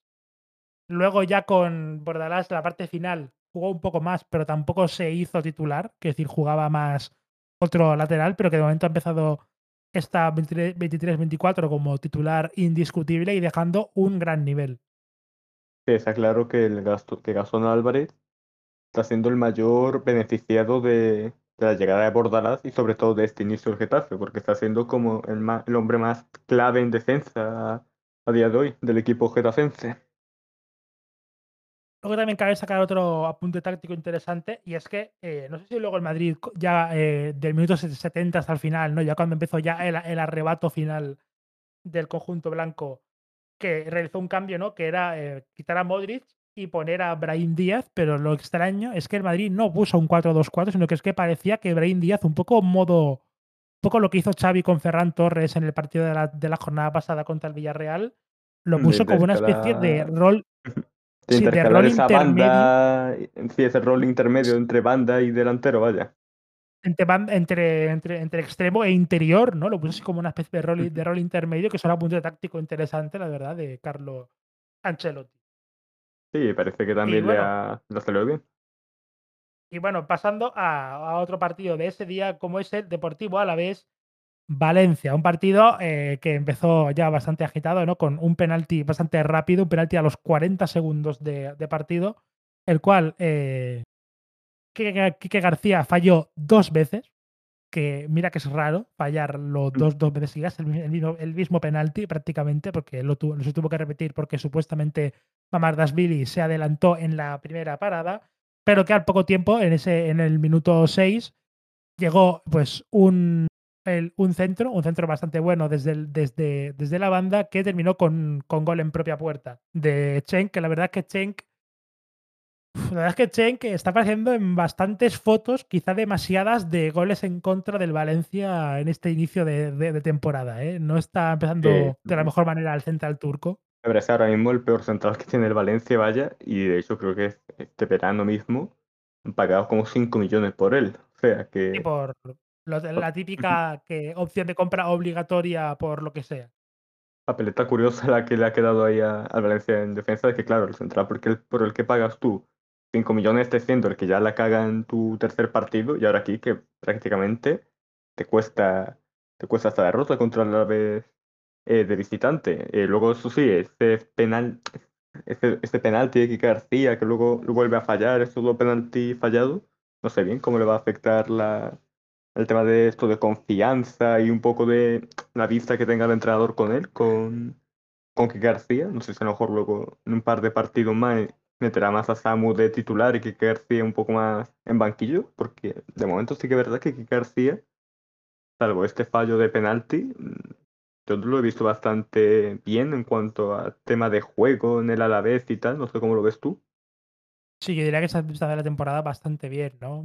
Remontando sensaciones después de un periodo bastante malo en, en, en Osasuna. Un Valencia que Breto formó esta vez con Diacabí de, de, central, que ya se nos hace hasta raro ver a Diacabí de, de, central, ¿no? Que inició el partido con este Pepe Lujavi Guerra, que yo creo que en partidos en los que Valencia tenga que ser mínimamente ofensivo se va a imponer clarísimamente. Es cierto que en Mendizorroza tampoco dieron una exhibición de fútbol, absolutamente exhibición de fútbol legendaria, pero yo diría que su centro del campo de Valencia más equilibrado, ¿no? Y con un poquito más de, de creatividad. Volvió a jugar Andrea Almeida de media punta, que yo que, eh, y esta vez, a pesar de realizar su mejor partido en esta posición, yo creo que el tema de meter a Almeida de media punta dentro de poco empezará a jugar eh, ahí Selima Malá, porque es que Almeida es que es un interior. Es que yo de media punta es que lo veo como un poco desaprovecharlo. Es un jugador que tiene que estar 15, 20 metros más atrás.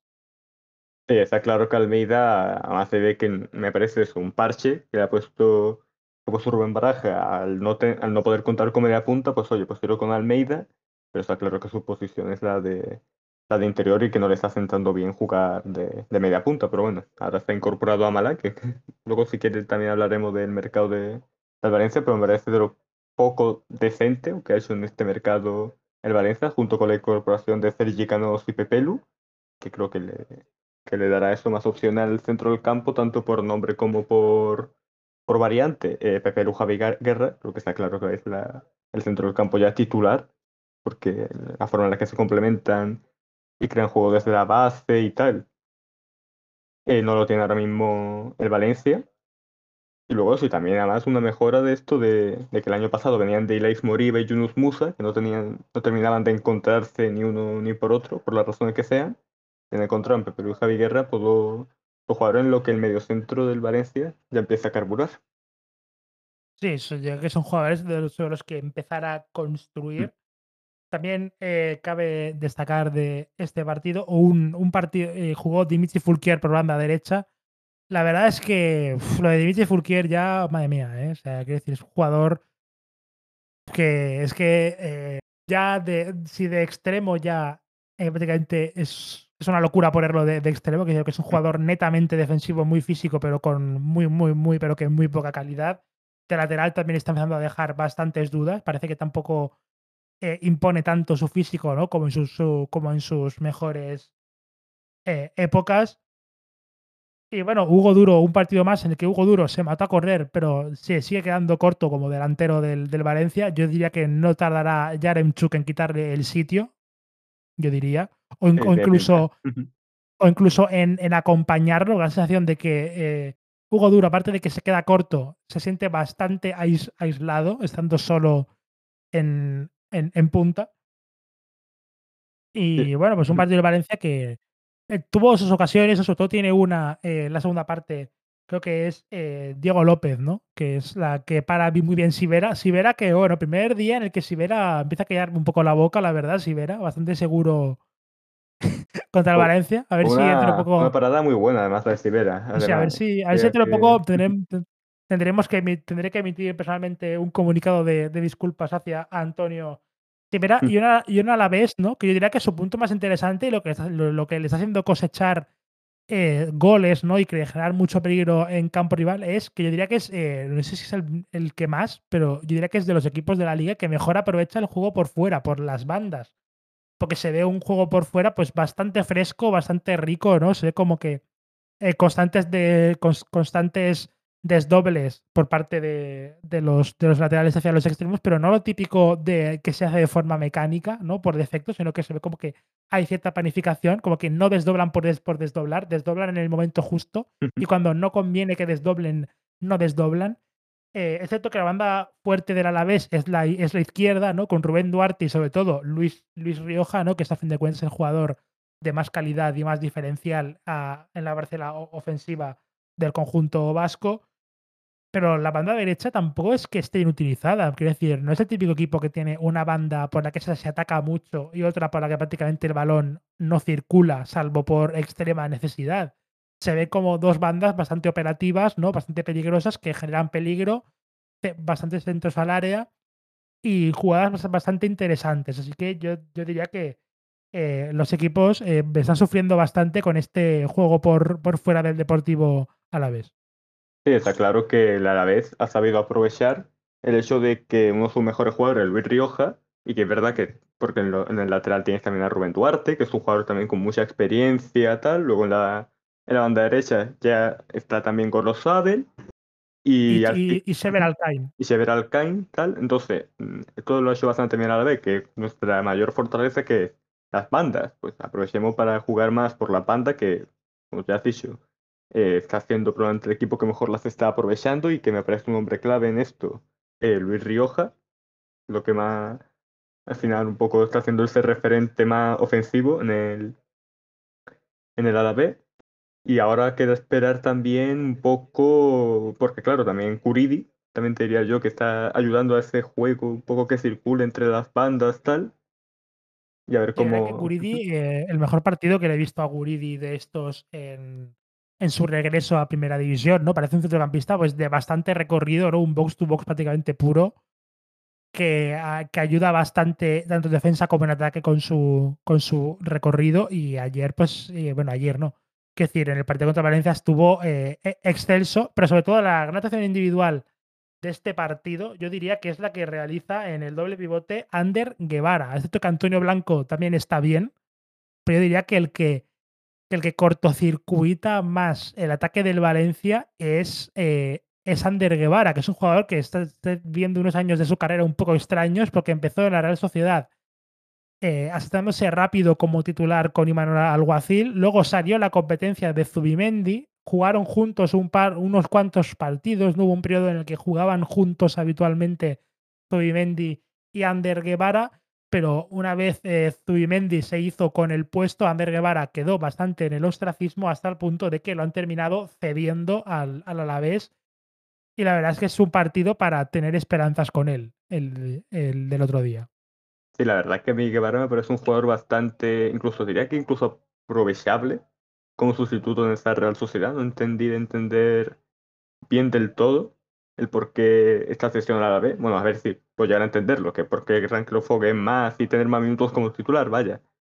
Pero que eso me parecía un recurso aprovechable en la Real Sociedad y creo que va a ser bastante clave en el a la vez este doble pivote entre Antonio Blanco y André Guevara. Un André Guevara que se le puede ver un poco más suelto a la hora de crear juego, y luego un Antonio Blanco que es un poco más pivote, más puro, más cortar balones y que creo que hace una unión bastante buena. Sí, yo diría que el, en este doble pivote de la vez, yo diría que es, junto con las bandas, quizá pues la zona mejor cubierta, mm. ¿no?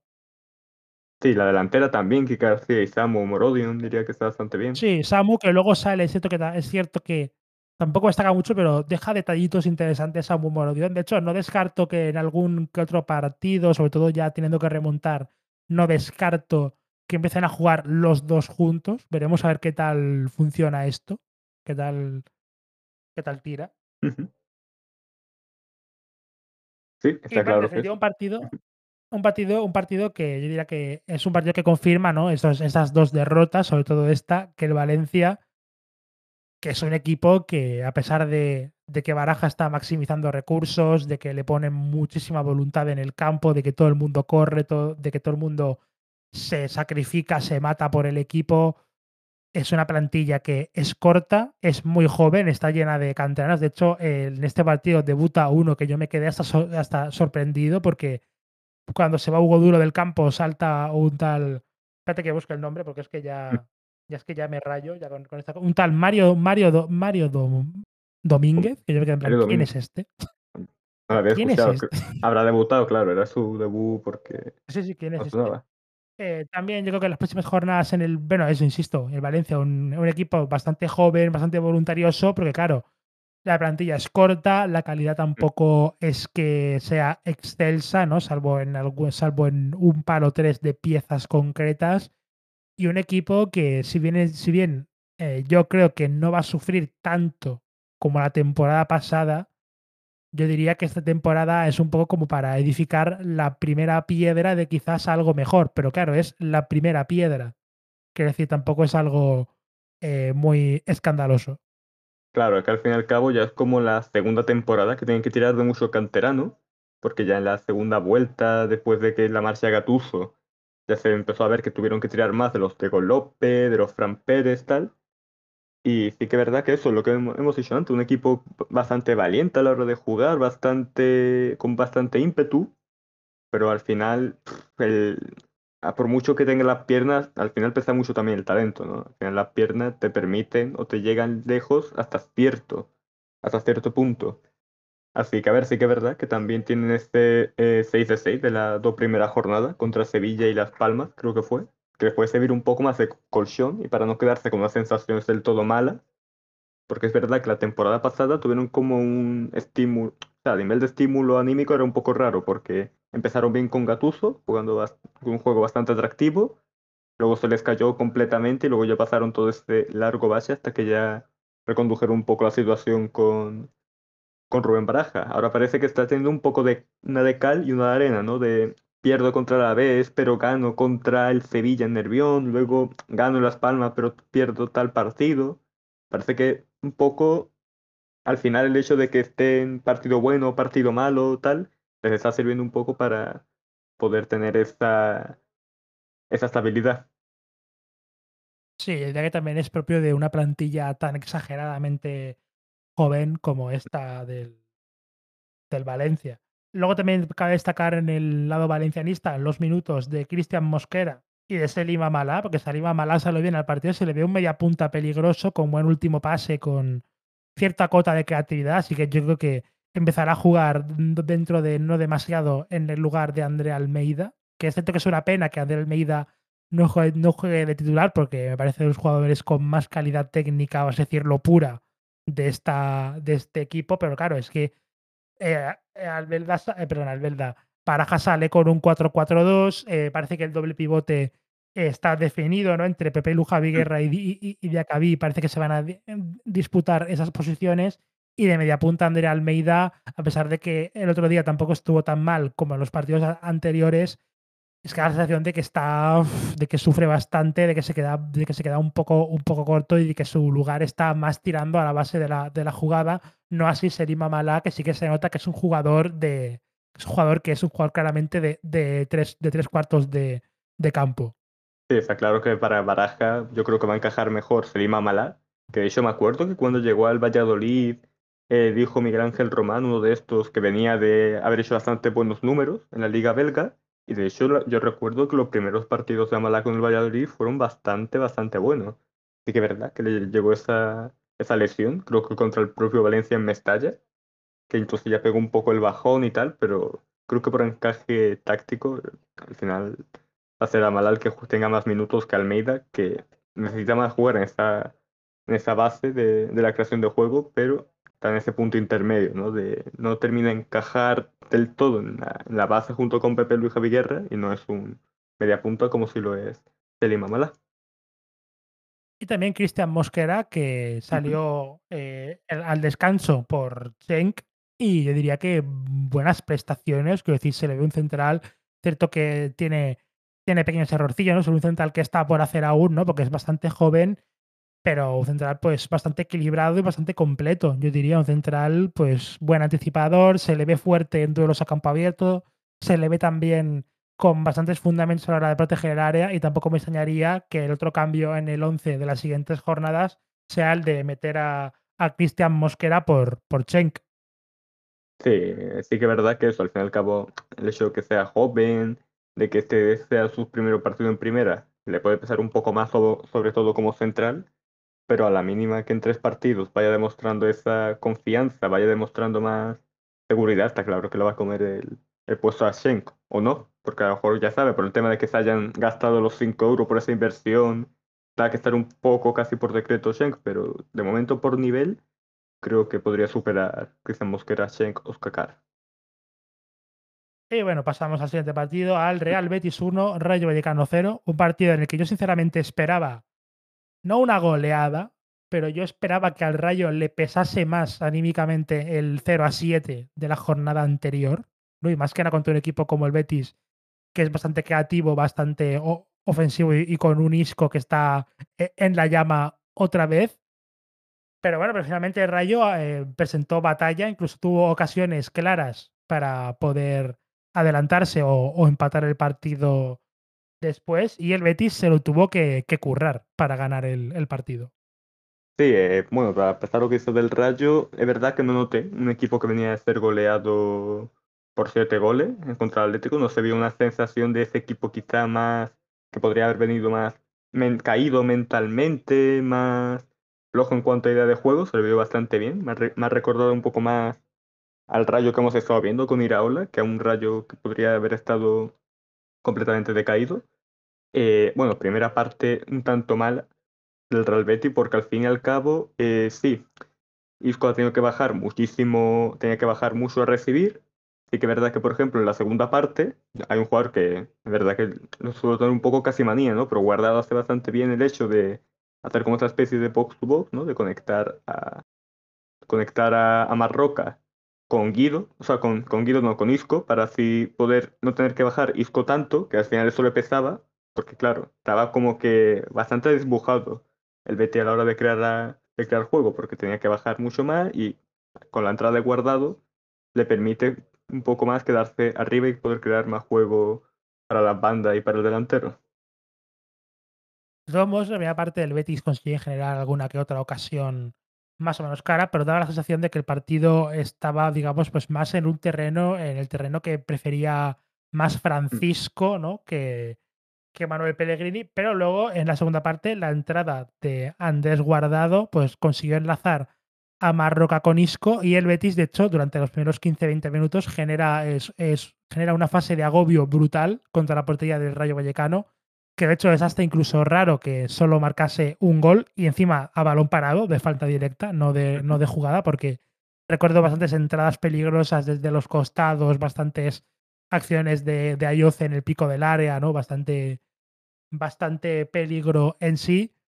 Y bueno, eh, otro MVP más para Isco y otro partido en el que Marroca está. En el que Marroca está demostrando ser, si no es el pivote de este inicio de liga está muy cerca de, de, serlo. Sí, sería que eso, tanto Isco como Marroca, que han sido los dos fichajes, han caído de pie al punto de que está haciendo lo mejor de, del Betis en este arranque.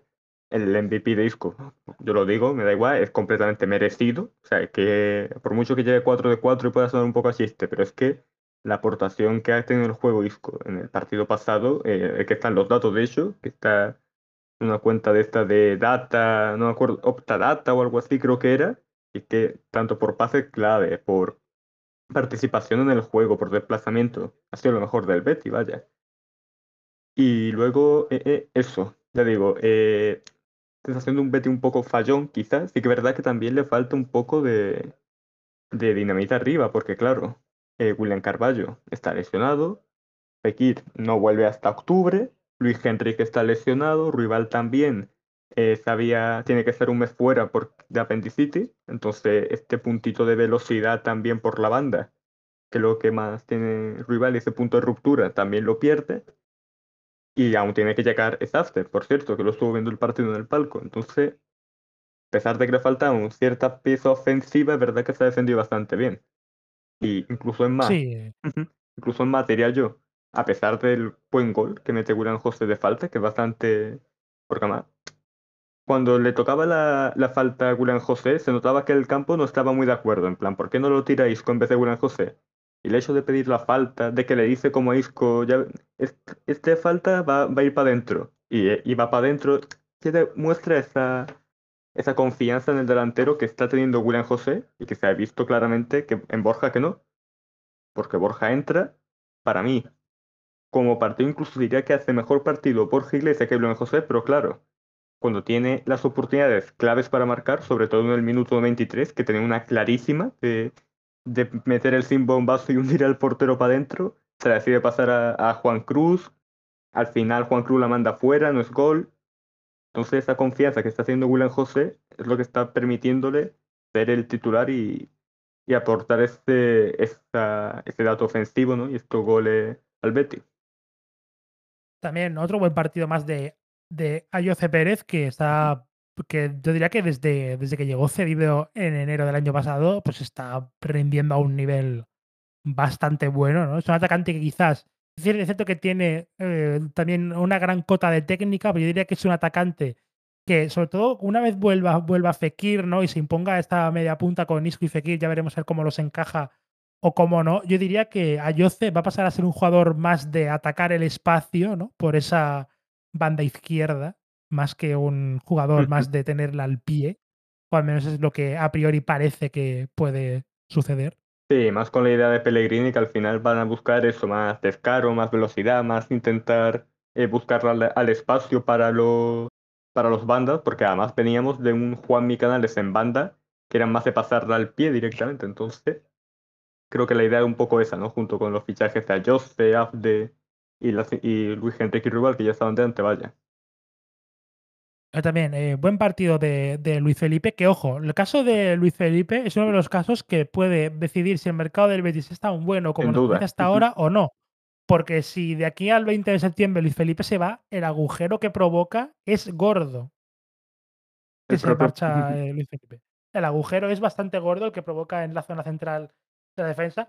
Eh, otro, otro buen partido de eso, de Luis Felipe y de Germán Pechela, esta vez sin matar a nadie por cuarta mm. jornada consecutiva, sin, ninguna patada criminal.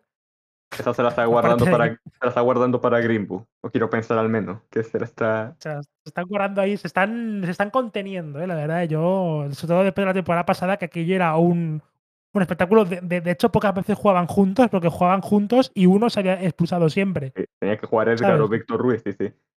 El caso es esto, que espero que de verdad no cometan esta venta, porque me parecería una falta, para empezar, de orgullo porque está haciendo la opción Z de la litigad. Primero era Ramos, Ramos estaba al Sevilla. Luego era eh, Mohamed Salah, que está ofreciendo cantidades absolutamente indecentes al Liverpool y se las está rechazando todas. Y como le rechaza Ramos y Salah, pues venga, pues ya tiramos por la opción eh, Z alfa, ¿no? Z beta, que es Luis Felipe. Y de verdad.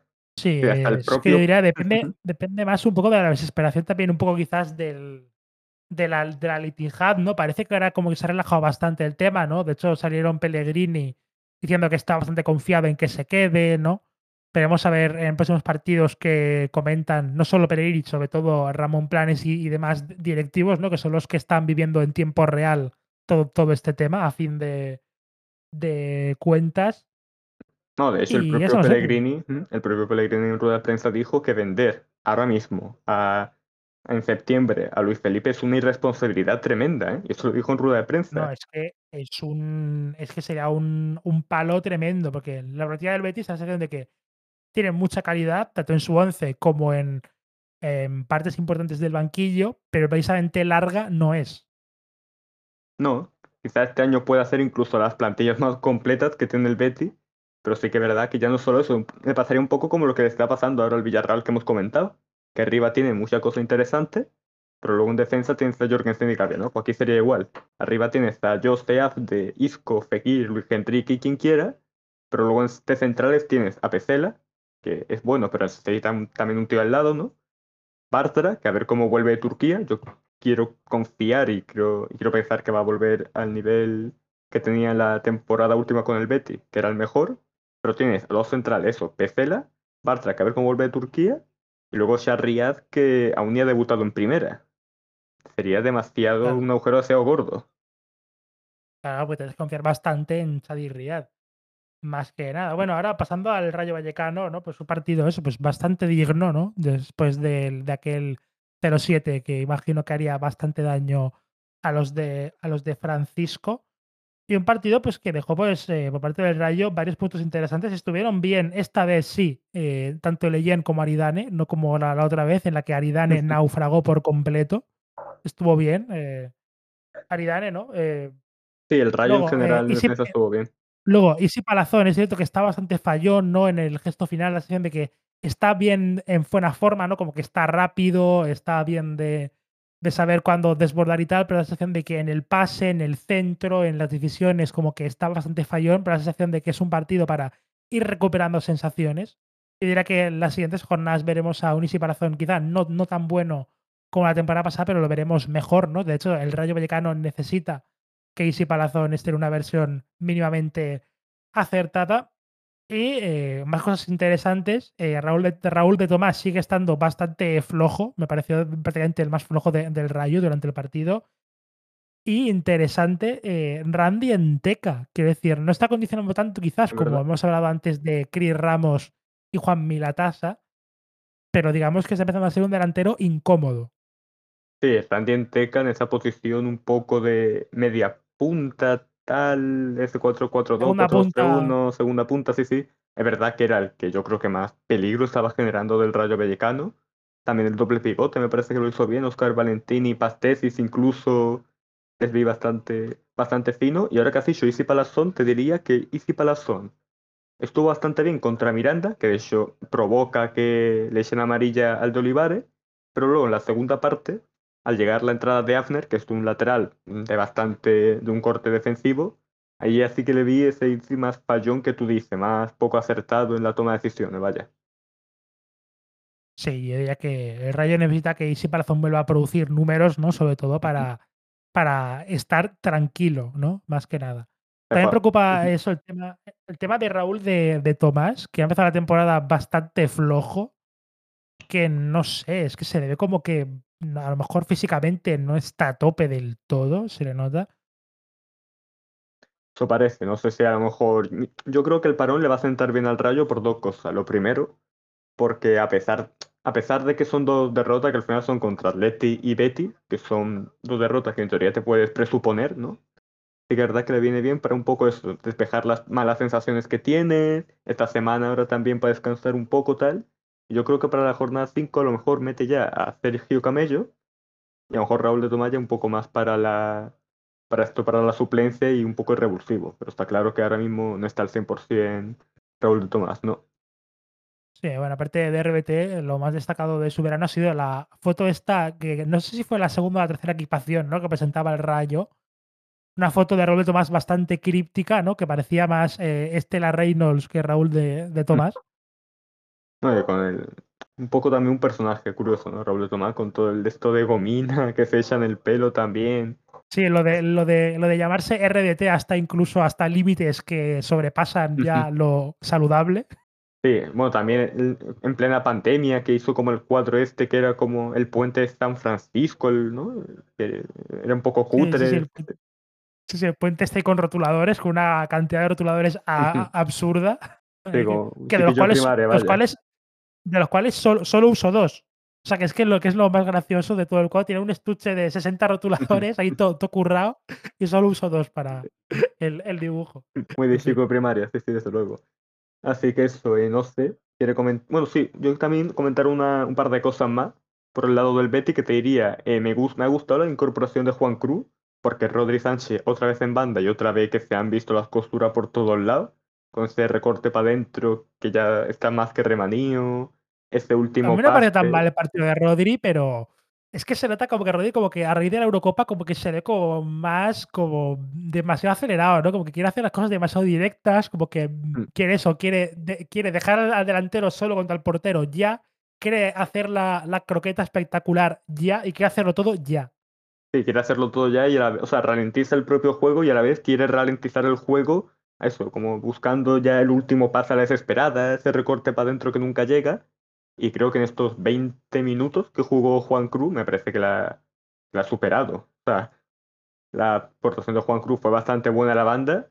Eh, incluso, de verdad, porque fin y al cabo Juan Cruz sí es un extremo.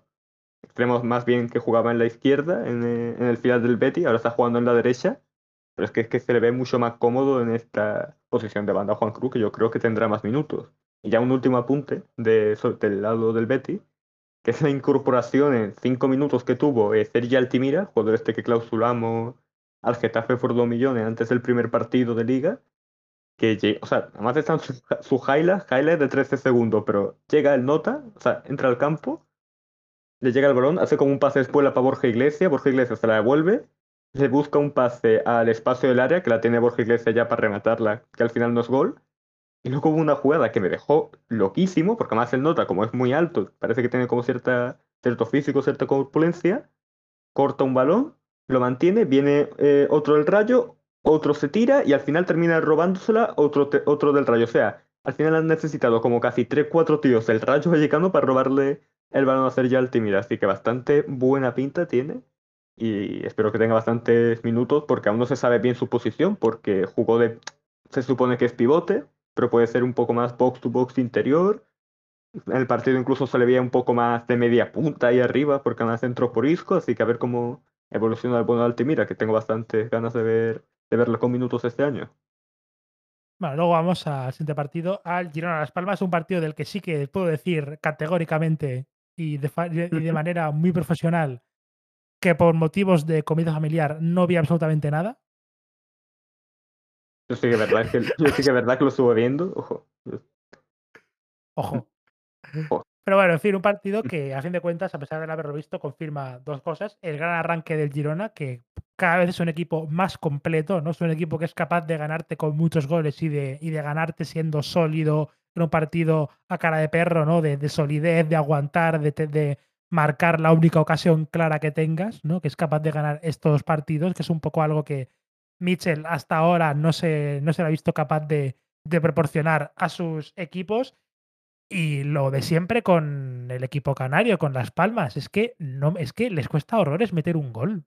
Es que ya empieza a ser preocupante y sería una pena, ¿no? Pues que un equipo que parece tan atractivo con su forma de jugar, tanto de forma táctica, ¿no? Con jugadores interesantes, ¿no? Como Mika Mármol, eh, Julián Araujo parece que está demostrando un nivel más que correcto para hacer su, debut en una gran liga, ¿no? En una gran liga de, de primera división, ¿no? Pues el tema de, del capitán, ¿no? De, de, Tambiera, te refieres, ¿no? De Jonathan Viera, ¿no? Que es un jugador pues que siempre deja su calidad, ¿no? También está bien en, en Zoro Yodis, ¿no? Que está siendo el centrocampista más emergente. Pero claro, es que no le meten un gol al arco iris esta, esta gente. Es que así no, no se puede. Sería, una pena que se les fuese de las manos todo y que finalmente pues termine en noviembre o en diciembre eh, García Pimienta despedido solamente por esta razón, la verdad. Sí, a ver, para empezar, el Girona La Palma, un partido bastante atractivo entre los equipos, bastante ofensivo, que busca tener un juego bastante alegre y tal. Eh, y es lo que hemos visto y tú has dicho. El Girona, un equipo que a día de hoy necesita poco para generar una ocasión de gol y meterla dentro. Y luego tenemos a un La Palma, que es verdad que juega bastante bien, juega bastante atractivo, tal, pero es que les cuesta horrores marcar un gol. Y de hecho tengo el dato, que es que Las Palmas, en cuatro partidos que llevamos, solo ha marcado un gol y ha sido en su casa contra el Mallorca, que el Mallorca sabemos que es un equipo que de visitante le cuesta bastante sumar puntos, o sea. Y de penalti, creo.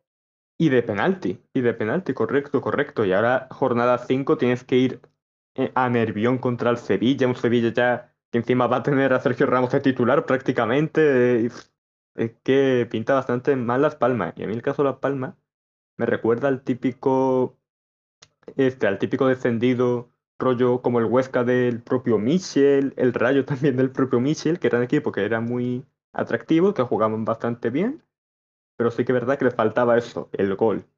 Entonces, mm, es una pena, la verdad es una pena, porque además tienen bastante talento, pero a ver cómo, cómo se desenvuelve. Eh, luego, gol de Cristian Stuani, en el minuto, si no estoy mal, 40. De, de, de, sí, el de, el de Stuani que es y luego el definitivo es el de Portu. Otro gol. Eh, otro, es verdad, es verdad, verdad. Otro gol, el de, el de Stuani, que esto sí que lo vi luego más por Twitter, surrealista, que yo sigo sin entender por qué se anula. Y es que realmente, es que no, es que no hay nada. Es que, ¿Qué hay ahí? No sé, creo que era por el empujón ahí de Ángel Herrera con el de Las Palmas, que iba como a...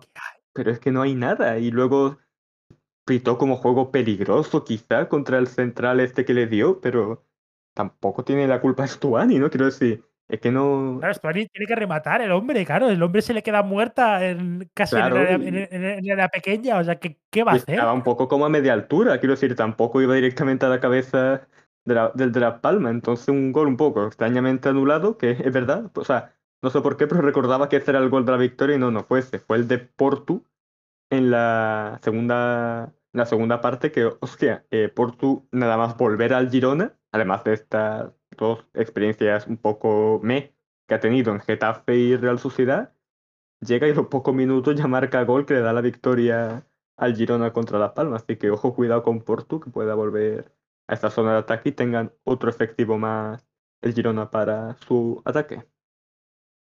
Sí, ¿no? Y eso es que lo, lo gracioso de Las Palmas, ¿no? hablando de la, de la, situación, es que a diferencia de estos dos equipos que comentabas, ¿no? Del el Huesca y el Rayo del propio Mitchell, ¿no?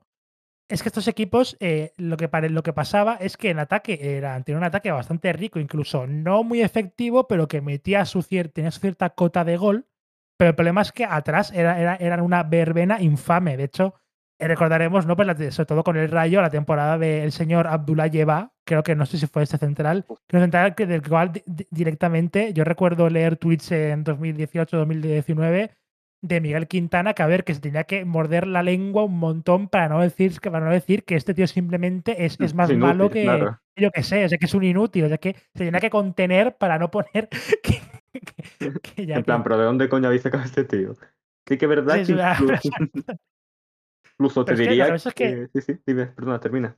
Lo que pasa es que este Las Palmas es que de momento en defensa es un equipo que no está dejando malas sensaciones. Yo veo un equipo que, uh -huh en defensa, un equipo que, que compite.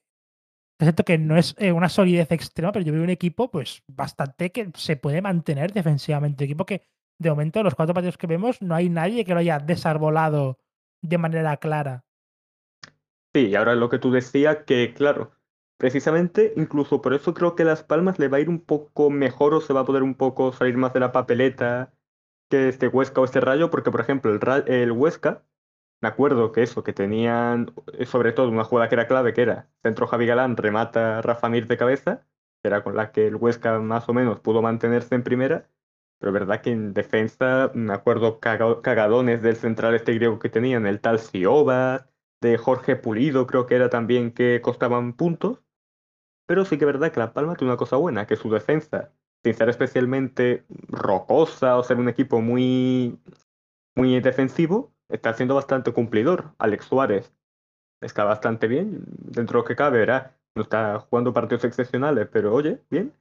Mika Mármol para mí está haciendo la gran revelación en defensa, o sea, tanto con balón, sin balón, es el mejor central que tiene La Palma sin duda. Y luego Álvaro Valles, como portero, tampoco se está cascando partidos mm, de leyenda, pero oye, me parece un portero bastante sí, resolutivo para Las Palmas, sí, sí. De hecho, yo diría que es el mejor portero de los recién ascendidos y de sí, momento está demostrando ser uno, uno de los mejores de la zona baja, yo diría, Álvaro Valles, ¿eh? así, sí, me parece un así de una. Me parece un portero bastante fiable y que está ayudando bastante esto a que en defensa Las Palmas se pueda mantener. Entonces yo creo que el hecho de que en defensa estén bien, aunque en arriba mal, le puede salir un poco mejor a la larga a Las Palmas que el tener un equipo que eso, que a lo mejor puedas tirar de centro de Javi Galán y Rafa Mir, pero luego en defensa hace un desastre. Entonces, como me parece más. ese Huesca. Recuerdo el partido este que juegan contra el Barça, que se empiezan adelantando 0-1. Luego creo que incluso empatan a 2, pero finalmente pierden por 8-2, una locura así. En plan, Uf, que, que, que en los últimos 10 minutos les meten como 4 goles, pero una, una cosa así. Recuerdo un regate de Messi a, no sé si era así, así creo que era a, a Luisinho, un, un amago que Messi que realmente que, que lo, lo, hace prácticamente casi, casi sin moverse y el tío, el tío ahí por los suelos, ahí, ahí tirado. Sí, sí, pues. en plan, rollo, que, hace, que hace un amago con caño ahí, pero una cosa, una cosa lo, loquísima, pero. Pero bueno, en fin. Así que eso, eh, sería una pena que a Las Palmas se le fuese todo de las manos por el tema de que de no meter un gol. Yo veo a Soricaba. Que es de Soricaba es que no está rematando prácticamente casi Soricaba. Quiero decir, a Soricaba lo que le estamos viendo es que distribuye a bandas, gana duelos, eh, corre al espacio, pero prácticamente yo no le recuerdo ningún tiro a puerta. Es que no le recuerdo tirando a, portería en sí. Sí, Soricaba, recuerdo, mira, el propio partido recuerdo a lo mejor un par que tuvo, pero lo veo es un delantero bastante laborioso, de mucho ahí, de fondarse ahí con los centrales, fijándolo tal, que aporta ciertamente al juego. Pero sí que es verdad que le llegan pocas y las pocas que le llegan no están terminando aún de convertirlas eh, Soricaba. También recuerdo incluso con la Real Sociedad, el partido de, de la semana La semana pasada. pasada, sí. eh, tuvo alguna que otra Soricaba, no entra a puerta, es raro, es raro. Y otro fichaje, que además ha hecho Las Palmas, que creo que de hecho entró en la segunda parte, si no soy mal, el de Máximo Perrone, que yo creo que va aportar bastante solidez al centro del campo con, además con el solo yo dice. Creo que puede ser una, una dupla en el Sí, centro del campo muy buena. yo diría que Máximo Perrone, yo diría que eh, para paliar un poco esta, esta poca fluidez en ataque, bueno, poca fluidez, no, este desacierto en ataque, no, este, de que es que Las Palmas también es un equipo que tampoco está tirando demasiado, quiero decir, es como un equipo que llega muy bien a tres cuartos, pero una vez llega a tres cuartos es como que se atasca, le cuesta crear ocasiones, ¿no? De hecho, es un equipo que no remata demasiado, de hecho, porque, claro, porque no llega a posiciones muy adelantadas. Y yo creo que quizás es cierto que a lo mejor, eh, pues, eh, meterlo junto a Enzo Lloris es un poco fumársela, ¿no? Es un poco ya ir a un campo exageradamente ofensivo, ¿no? Con dos interiores exageradamente ofensivos. Pero yo no descarto que dentro de poco García Pimienta diga, pues oye, pues a tomar, a tomar por culo ya y a- hay que meter un gol como sea ya, o sea, porque esto ya no se puede consentir más. Mm, Claro, por eso lo decía, vaya, que, que al final a una mala polla. Pues tiro con estos dos que al menos sé que ofensivamente me pueden aportar, aunque luego en defensa, pues bueno, tenga que rezarle un poco a la Virgen, ¿no? Y, y un poco a Mica Mármol, a ver qué. y a Alex Suárez. Eh, bueno, tú que viste más el partido, ¿no? El Girona, otra actuación del Girona, pues eso, pues otro partido que eh, en el Girona, el quizás el Girona no borda el fútbol, es cierto que no juega mal, pero no borda el fútbol, pero digamos otro partido de estos que le dan más confianza si cabe al proyecto, ¿no? Otro partido de estos que digamos que, que ni el propio, que hace no demasiado tiempo, ni el propio Girona, ni el propio Mitchell, ¿no? Conseguían ganar. Sí, eso está claro, que al final es, es esos dos partidos que ganas un poco por oficio quizá, ¿no? De que no juegas muy bonito, pero ya al final lo acabas sacando adelante y llevándote los tres puntos. El Girona más creo que aún no ha perdido ni un solo partido. Creo que ahora mismo está No, no. segundo, está segundo en liga, puede ser, o tercero ahí igual mira la clasificación y sí, efectivamente segundo por delante del, del, del del Barça, Barça y por de ejemplo. Palmas, o sea, del Barça y, de, y del Atlético de Madrid. O sea que, ya digo, bastante bien, bastante consolidada la idea de juego de, del Girona. También a ver cómo encaja ahora eh, Eric García, porque claro, ahora tengo la duda. David, Ló- David López y Daily Blind están funcionando de centrales. Ahora entra Eric García. Eric García será el que juegue pivote. David López volverá a jugar más de pivote. mm, línea de tres. No sé muy bien qué va a hacer. Claro, Eric García es una variante que ya veremos a ver cómo. Bueno, yo diría que es una variante que no creo que le siente del todo mal al equipo. Mm, Y claro, ahora, ¿dónde lo metes? Porque claro, David López parece inamovible, parece el líder ¿no? de, la, de la defensa. Eh, Blind está cumpliendo muy bien su papel de central más, más cerebral, más de colocación, más de anticipación, ¿no? Más de incluso de salida de balón y tal. Está cumpliendo bastante bien. En el pivote, a ver, Alex García se sentiría más cómodo si adelantases a la línea en la que está Yangel Herrera, ¿no? Si lo pusieses junto a Yangel Herrera en línea de, de interiores o, o en tres cuartos de campo pero está dando muy bien el pego como pivote. Alex García está cumpliendo perfectamente, ¿no? Incluso más de lo que podía preverse. Así que veremos a partir del parón dónde entra Eric García. Yo diría que por como la defensa de momento está funcionando mejor de lo esperado, yo diría que lo que puede pasar es que si caiga, por ejemplo, Iván Martín, porque creo que ya Yangel no, y pongan a Luis García en, en la línea de cuatro de tres cuartos y dejen de pivote a Eric García. Es que yo diría que sería la, sí, quizás sea la lo más lógico, quizá, porque Ali García también necesita eso, necesita tener más llegadas, ser más, más participativo en el juego, que aquí de pivote no, no lo está haciendo mal, ni mucho menos, pero sí que es verdad que necesita más eso, más in- incidencia en, eh, ofensiva, así que me imagino que jugará eso, quizá de pivote y de ahí Ángel Herrera y, y este más adelantado, y García. Muy buena también eh, el partido de Sabiño que hizo un par de recortes vez, bastante, sí, sí, par de recortes bastante interesantes contra Las Palmas, al que le vi un poco más flojo quizás su compañero de banda, Saigankov, que no La termina... Sí, como que no termina de estar en la forma de la temporada pasada, ¿no? De ser tan peligroso y de generar tanto. Aquí también en Sofascore, ¿no? Nos, me pone aquí que eh, Paulo Gazzaniga es el jugador del partido con un ocho y medio. Y yo no sé si tú que viste el partido entero recuerdas que Paulo Gazzaniga tuviese que hacer muchas paradas de gran mérito. Verdad que muchas, muchas no, pero oye, lo poco que... O sea, lo que le vino de Las Palmas sí que es verdad que lo vi bastante bien a Pablo que probablemente sea el portero quizá mejor de la jornada, diría yo. Porque me gustó bastante el partido Claro, es que de, de claro, Paulo, es que tampoco es una muy llamativa, pero claro, es que David Soria tiene el fallo este del final. Habrá que decidir luego, a lo mejor David Soria se salva por la ausencia de de grandes actuaciones en portería. Por cierto, dos jornadas ya sin tampoco actuaciones demasiado excelsas en portería, más allá de la de Remiro la semana pasada, siendo unas jornadas un poco raras, ¿eh? la verdad. Jornadas extrañas para ser la Liga Española, que acostumbraba a ser una liga en la que siempre destacaban y dominaban mucho tanto los porteros como los, como los centrales. Y llevamos dos jornadas en las que, para hacer un once ideal, cuesta elegir central y cuesta elegir portero. ¿eh? Sí, se está viendo bastante incidencia ofensiva en los partidos, bastante goles. Yo te, por Bueno, cierto, eh, sí, te diría de, de ya pasar del partido este por del Girona Las Palmas, porque ya solo quedan dos, que es Mallorca Bilbao y, y Osasuna Barça, y llevamos ya dos horas de grabación. Así Y que, luego hay que hacer más cosas. sí, sí, sí. Bueno, pues venga, vamos, pasamos rápido con el Mallorca 0, Atlético de Bilbao 0, partido que este sí que vi. Y un partido en el que quizás el Athletic Club se puede ir un poquito pues decepcionado, ¿no? Porque tampoco era una un partido fácil de ganar, pero digamos que es un partido que de ganarlo, pues digamos que mejoraba mucho la dinámica, ¿no? Y te llegabas al parón mm, con la moral bastante subida, ¿no? Y un poco ya pues con la confianza de si los hermanos se siguen igual de bien, llegamos a Europa seguro, seguro, seguro. ¿Sabes? Que es un poco lo que necesita ahora mismo el aficionado del Athletic Club después de estas temporadas en las que quedaban octavos de forma sistemática y perdiendo, y perdiendo ocasiones surrealistas de poder entrar a la competición europea.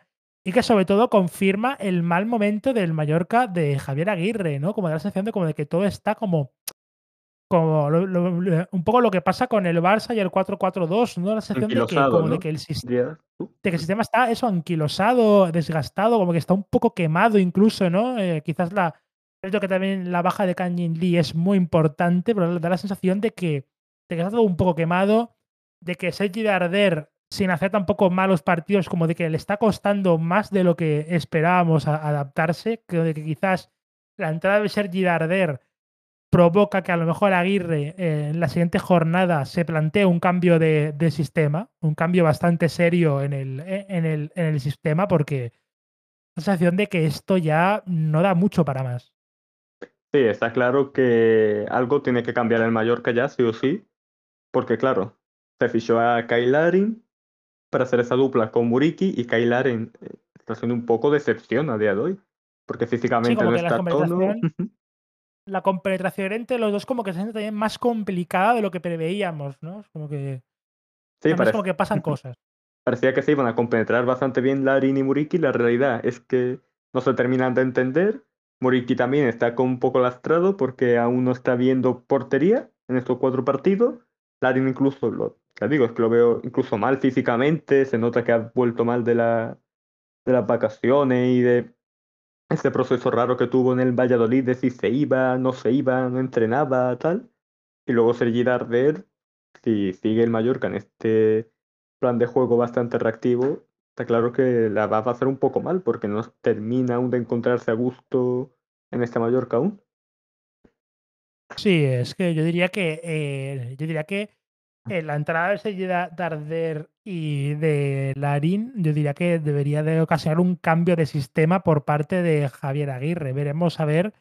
Da la sensación de que este equipo, como que, sobre todo en zona ofensiva, reclama más libertad. Esta vez sí que Mm, pudimos ver un Mallorca sólido en defensa. Es cierto que Nico Williams e Iñaki ocasionaron, sobre todo durante mediados de la primera parte muchos, muchos problemas, ¿no? Volvieron con este juego de paredes, de comunicación de banda a banda, ¿no? Centros y tal, como que ocasionaron bastante problemas, pero que estuvieron luego durante media parte del partido bien sujetados por Giovanni González, Martín Valles y sobre todo un muy buen debut de Sive van der, van der Heyden, la verdad, muy buen debut, la verdad, bien, como bastante bien sujetando a, a, Iñaki, ¿no? Bastante bien protegiendo al área, ¿no? ¿no? Cosa que no pasó contra Granada, que le vimos encajar un gol de cabeza y pudieron ser unos cuantos más Sí, por, Esas sensaciones que, esas sensaciones que Balin de momento no ha, no ha terminado de dar esa seguridad en este inicio y parece que quizás Van der Heyden pueda, no sé si a lo mejor incluso con el propio Valiant y Reillo, pero que parece que se vaya a sentar en el eje de la defensa el belga. Sí, es que Raillo está lesionado. La lesión parecía seria, no sé de cuántos meses será, pero creo que la baja de Rayo está afectando. Y claro, la sensación de que este Mallorca, eh, como de que ofensivamente, la sensación de que reclama más como más libertad, ¿no? De que reclama un poquito más de mano abierta por parte de, de Javier Aguirre.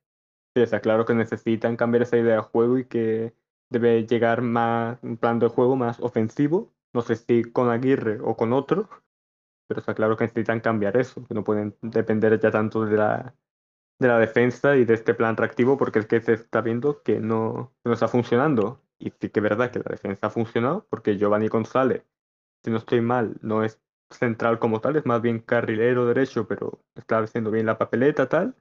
Van der Heyden bien, pero está claro que arriba hace falta cosas.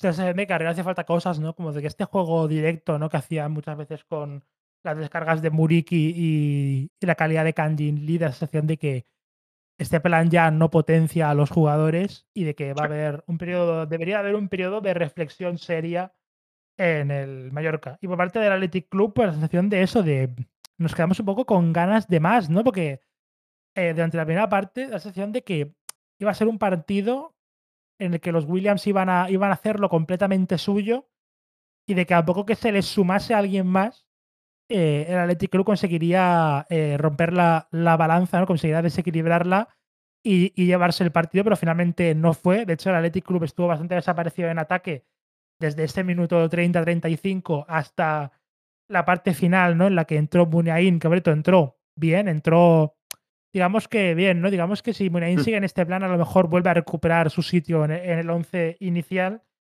Y esa sensación de, de, que el, de, que el, conjunto vasco podría habernos dado más, ¿no? De que podría haberse llevado este partido y de la sensación de que no sé, de que quizás deberían de haber ido un poquito más, eh, con más ve vehemencia por los tres puntos. Ah, por el ataque te refieres, ¿no? Un, un, sí, poquito más ofensivo.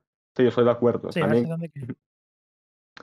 la sensación. También te digo que le doy un poco más de mérito aquí a, al plan defensivo del Mallorca, que para mí salió más a la perfección. También me gustaría destacar de este partido a dos hombres, Samu Costa, por parte del Mallorca, que está cubriendo ahora esta baja de Omar Mascarel, poco indefinida, no se sabe bien el tiempo de, recuperación, pero Samu Costa me ha bastante sólido en el Mallorca y que creo que se va a sentar allí. Y eh, por parte del Bilbao, sobre todo destacar, que además lleva ya un par de partidos bastante notables, Íñigo Ruiz de Galarreta, este del Mallorca de hecho, que vino de esta lesión chunga que tuvo, era de tendón cruzado, ¿no? Si no soy mal, en el partido, creo que fue eh, contra el, el Betis en Villamarín contra una acción de Víctor Ruiz. Y oye, se ha recuperado bastante bien de la lesión y para mí me parece ese jugador a la sombra que como que no, no destaca un poco para ese público más actual tal, pero que para mí está siendo muy importante y pieza clave de este Bilbao. De esta sí, yo diría que de momento está permitiendo al Athletic Club como quizás eh, tener un ritmo algo menos cansino, ¿no? Porque lo que pasó la temporada pasada con el Athletic al final fue que el equipo empezó muy bien, siendo una auténtica tromba o, uh -huh. ofensiva, pero a la poco que los rivales iban adaptando a lo que proponía Ernesto Valverde, el ritmo muchas veces con este Miquel Vesga, Dani García, era como que era demasiado plomizo, demasiado cansino, ¿no? Demasiado dependiente de la magia de Muniain o de un chispazo de los, de los Williams, ¿no? Y la sensación de que el equipo sigue siendo muy dependiente de la magia de Muniain, de, de, los, de los Williams, Williams, y demás, pero da la sensación de que, de que no sé, de que con Ruiz de Galarreta como que el, como que el juego, sobre todo en estático, como de que ha mejorado y ha pasado a otro escalón de, de calidad. Sí, está claro. Se ve como más calidad por parte de, de Ruiz Galarreta, un poco más ofensivo, de más creación de juego. Yo creo que le está viendo bastante bien al Bilbao, sin duda, vaya. Sí, diría que está siendo sí que puede romper en uno de los interiores más destacados de la temporada. De momento está cumpliendo bastante bien y uh, veremos a ver si sigue en esta línea. Y bueno, este partido, pues mucha historia más no tiene. Así que por tanto pasamos al último partido de la jornada, Correcto. el Osasuna 1, Fútbol Club Barcelona 2. Repasando los 11, es un partido en el que, bueno, el Barça sufrió una barbaridad contra un Osasuna formado por Aitor Fernández, Jesús Areso, Alejandro Catena, Jorge Herrando, Juan Cruz, Iker Muñoz como pivote, en línea de cuatro en tres cuartos con Rubén García, Pablo Ibáñez, Aymar Oroz y José Arnaiz, y arriba Raúl García de Aro. Mientras que el Barça salió, pues sorprendentemente, otra vez, pues con este 4-4-2 así falso que ya empieza a oler un poco ha muerto. Un ya poco este mucho, ¿no? ya. Yo creo que ya un poco Un mucho, poco diría yo. mucho ya. Ha muerto, que será pues con Ter Stegen en portería, defensa para Sergi Roberto, Jules Koundé, Andreas Christensen y Alejandro Valde, debutando con el 3, ¿no? En vez de con el 28, ya, ya era hora. Centro del campo para Frenkie de Jong, Oriol Romeo, Kai Gundogan y Gaby como falso extremo. Eh, contarlo como delantero es tontería, por mucho que Sofascore lo cuente así. eh, no. O sea, no, no cuela. Y arriba Robert Lewandowski como 9 y Lamin Yamal, pues sí, ya como extremo bastante más puro por la banda derecha. En definitiva, un partido hor- horrible del Barça. eh, absolutamente horrible, un partido que se ganó más que nada por individualidades, por, eh, en el que el jugador más destacado del partido yo diría que es de largo Cundé. Cundé que aparte me parece el central de la, de la jornada, no solo por el gol, sino porque quizás sin él Osasuna se hubiese llevado este partido. Yo tengo, no tengo dudas de que hubiese quedado mucho más peligro y a lo mejor incluso hubiese ganado este partido por 3 a 2 o por 3 a 1 o, o algo así. Mm, sí. Y también marcado pues, por un Barça eh, con un ritmo, de nuevo, de balón exageradamente cansino. Que es cierto que no muchas veces tienes que jugar a toda hostia, ¿no? El tema de este de que jugar lento se toma mal. O sea, pero es que el Barça no es solo que juegue lento en este partido, es que el Barça mm, es que eh, no generaba ventajas de, de- de- de ningún tipo, prácticamente. O sea, las ocasiones venían más por acierto individual, venían más por algún pequeño error de Osasuna en defensa, ¿no? Venían más por, por cosas ajenas, ¿no? Al propio. a jugadas eh, grandes del Fútbol Club Barcelona ante un Osasuna que salió con bastantes no habituales, ¿no? Más que nada por el partido del jueves contra Brujas, ¿no? Eh, que supuso eh, que, no que no vayan a jugar ni siquiera fase de grupos en Conference League. Y una Osasuna, pues que complicó bastante la, la, la vida. Y la sensación de que eso, de que el 4-4-2 de Xavi, pues, es que la sensación de que es que se está cayendo por sí solo. Y no solo que se esté cayendo por sí solo, sino que es que el tema de Gaby falso extremo ya es una cosa que hay que ir, eh, yo diría que urgentemente dejándola en un cajón. No solo porque Gaby de falso extremo da la sensación de que cada vez contribuye menos, sino porque la sensación de que con los jugadores que le llegan al Barça ahora, con este Ferran Torres, recontamos a sí mismo, y con ahora Joao Félix, que son, Joao Félix, ¿no? que son jugadores que, uno, Ferran cada vez está más alejado de la, de la línea de cal, y Joao es un jugador que necesita que le dejen fluir, ¿no? que puede jugar tiro a la izquierda, necesita que le dejen fluir, da la sensación de que Xavi va a tener que tener un periodo de reflexión serio y de cambiar no solo el sistema, sino el chip a la hora de colocar a los jugadores. Sí.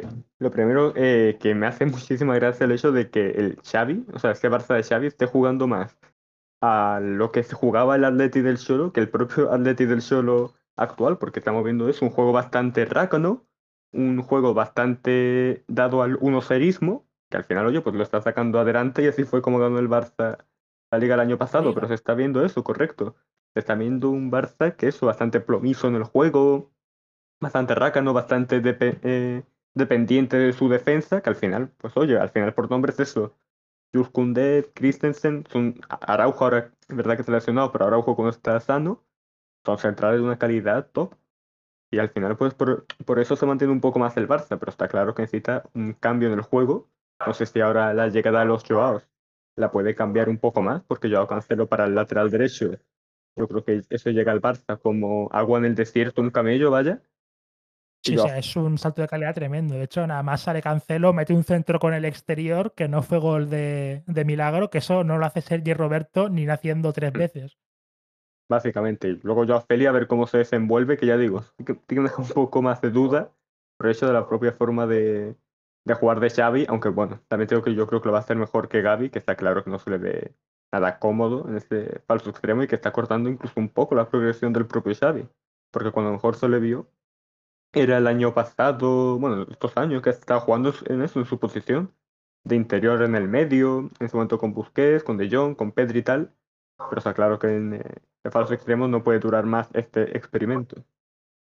Yo diría que sí, diría que a lo mejor Xavi no cambia el sistema de una, pero si yo Félix está disponible después del parón, yo no descarto que contra el Betis se plante con Joao Félix de, o Ferran Torres por la izquierda en Mm. este rol intermedio, ¿no? De falso extremo. Es que no lo descartaría porque es que De hecho, me, me parecía, me parecería hasta temerario por parte del Barça salir con el mismo 11, ¿no? Salir con la misma disposición. También destacar en el Barça, eh, Frenkie de Jong, otro partido de estos polémicos de Frenkie de Jong, eh, le hubieran a dar otro MVP en un partido en el que, a ver, no me disgustó, me pareció un partido bueno, me pareció dentro que cabe, junto con Gundogan, el mejor del centro del campo del, del Barça. Es que la polémica de Frenkie empieza a ser ya una polémica ya en plan, ya no solo por la posicionalidad del jugador, sino por el tema de que a veces, a veces da, da, da, toques de más, a veces ralentiza, a veces esto conviene, a veces no. Está bien, está mal. Es Frenkie de Jong un. Eh, es Frenkie de Jong el antijuego de posición. Es Frenkie de Jong un terrorista. Es Frenkie de Jong. Eh, tiene Frenkie de Jong secuestrado a, al equipo en pos de su propio. en pos de, de su lucimiento personal. En fin, está generando un debate de Twitter bastante gracioso, ¿no? Como siempre en Twitter Barça, bastante bastante extremista, bastante viciado, sí, bastante, bastante, dramático, la verdad. Un poco dramático sí, en ese sentido. y no sé, la sensación de que, claro, de que Frenkie de Jong ahora, de, o estás con Frenkie de Jong y piensas que es el mejor centrocampista del mundo, o piensas que Frenkie de Jong es un terrorista que en vez de ser desterrado, no solo porque cobra 30 millones al año, sino porque da, eh, porque en vez de jugar a dos toques, juega a cinco. Y claro, eso es, eso dentro del Barça es un crimen, es un sacrilegio, merece pena de muerte y merece que su sitio lo ocupe pues Marc Casado o Marc Bernal. Esto también va a ser bastante gracia, ¿no? El hecho de que, claro, cuando ya un titular como Frenkie de Jong, pues que no tenga bien el día, tal, de, de repente, podemos de oportunidad al chaval de la Macía, ¿no? Que entre, que entre el chino, ¿no? Que entre el, chi, el chino, el chino, que entre, que chino entre Ramírez. la China. Correcto, que entre la China Ramírez, venga, ahí, a jugar al, al medio del campo. Yo creo que eso, que al fin y al cabo, que es incluso el propio Barça lo he visto mal y ya me parece que es más cosa de, del entrenador, del propio Xavi, que no sabe bien leer los partidos y resolverlo y buscar esas, esos recursos o esos plan B que de los propios jugadores, porque la plantilla en sí del Barça es, es bastante buena. Entonces habrá que ver... Un poco, que un poco más corta, luego lo debatiremos en el tema del tier maker del mercado y tal, pero es una plantilla que es buena, pero que a lo mejor se verdad, queda pues, esto sí quizás corta, eso- eso sí. un poquito corta. Eh, bueno, del Barça, por no extenderme mucho más, porque eso, eh, partidazo absolutamente descomunal de Jules Koundé, MVP del partido sin ninguna duda, no solo por el gol, un gol por cierto que tiene polémica un poco por esta especie de salto que El pega ahí con Pablo Ibáñez, que si le mete un codazo, que si no sé qué, que es una falta que, ojo, eh, yo creo que no es falta, pero yo creo que el árbitro decide tan pronto, es una jugada que se revisó mucho menos de lo que yo pensaba que se iba a, a revisar, porque sin echarle las culpas tampoco demasiado a Pablo Ibáñez, ¿no? Al Que hasta al final cada uno hace lo que puede en el campo y Hay que tal. defender el gol, claro. Esa la sensación, la sensación de que si no hubiera exagerado tanto el tema de que, de que se quejó de la cara y tal y que cual, eh, a lo mejor hubiera hecho dudar mucho más al, al VAR, incluso. Sí, yo creo que al final, pues bueno, el VAR, en base a lo que vio de la. No creo que no vio como suficientemente fuerza o falta en ataque de, de Koundé y por eso yo creo que decidió pitar el gol. Así que, luego, por ejemplo, quiero. Porque esto no lo vi, ¿vale? Es verdad que no he visto la segunda. El segundo gol del Barça, así que te pregunto a ti. ¿Qué opinas de la polémica que se ha generado en torno a este penalti, que no era penalti, pero A ver, es un penalti de estos, eh, es un penalti de estos que desde la tele eh, nos eh, indignan a todo el mundo. Es un penalti de estos, pues de balón largo, creo que es del propio Frenkie de Jong hacia Lewandowski, ¿no? Lewandowski parece que le gana la posición más o menos bien a Catena. Catena le agarra de la camiseta, tampoco es un agarrón muy continuado, pero es un agarrón que yo creo que se nota bastante que le agarra de la camiseta. Lewandowski parece que empieza a vencerse, a caerse y tal, y da la casualidad de que parece, ¿no? En algunos planos no se ve, en otros sí, de que Catena, no sé si por torpeza o por casualidad, le pisa. Y ya es cuando Lewandowski se termina de caer del todo. Yo creo que el tema de que le termine pisando, aunque sea un pisotón por el talón, que tampoco es un pisotón eh, eh, tremendo, ¿no? Es un pisotón, digamos, pues un pisotón pues más, no fortuito, pero es un pisotón más de, no sé, más un poco de mala suerte incluso, por parte de, de Alejandro Catena, ¿no? Y es como que lo que termina de decidir, es por lo que termina el VAR de decidir que es penalti.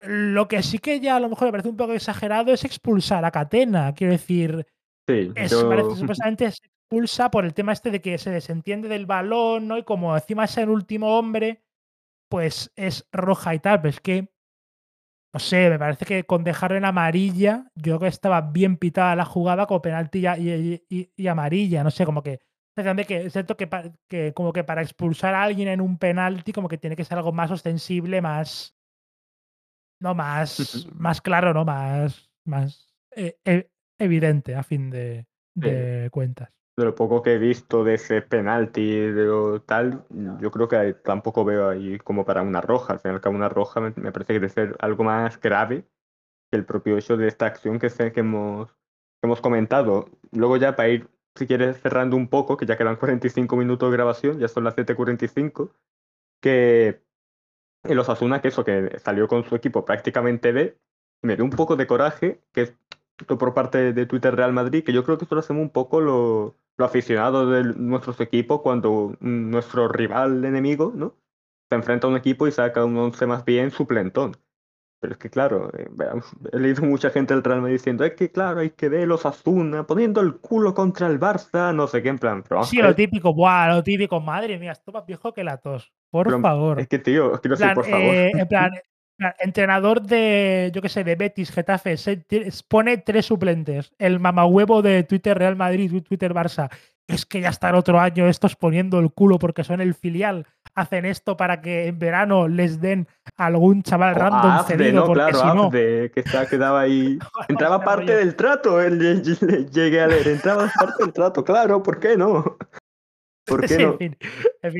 y además me hace gracia porque, claro, también los niños ratillas de Twitter Barça, a lo mejor cuando perdemos contra el Real Madrid, siempre se lee que ya está el Betty poniendo el culo contra el Real Madrid para Ceballo mismo. Pero es que además me hace gracia porque el Betis ha tenido una racha de 4 o 5 años que en el Bernabéu no ha perdido ni un partido. Entonces, claro, ¿cómo, ¿cómo ponemos el culo? Es que no lo entiendo. Ya, ya, es que es, que es, que es lo típico, ¿no? Es que son las típicas cosas. ¿no? Igual que, por ejemplo, cuando los del Madrid, cuando el Valencia hace un partido bueno contra el Madrid, se quejan siempre de ya está en este JS haciendo el partido del año.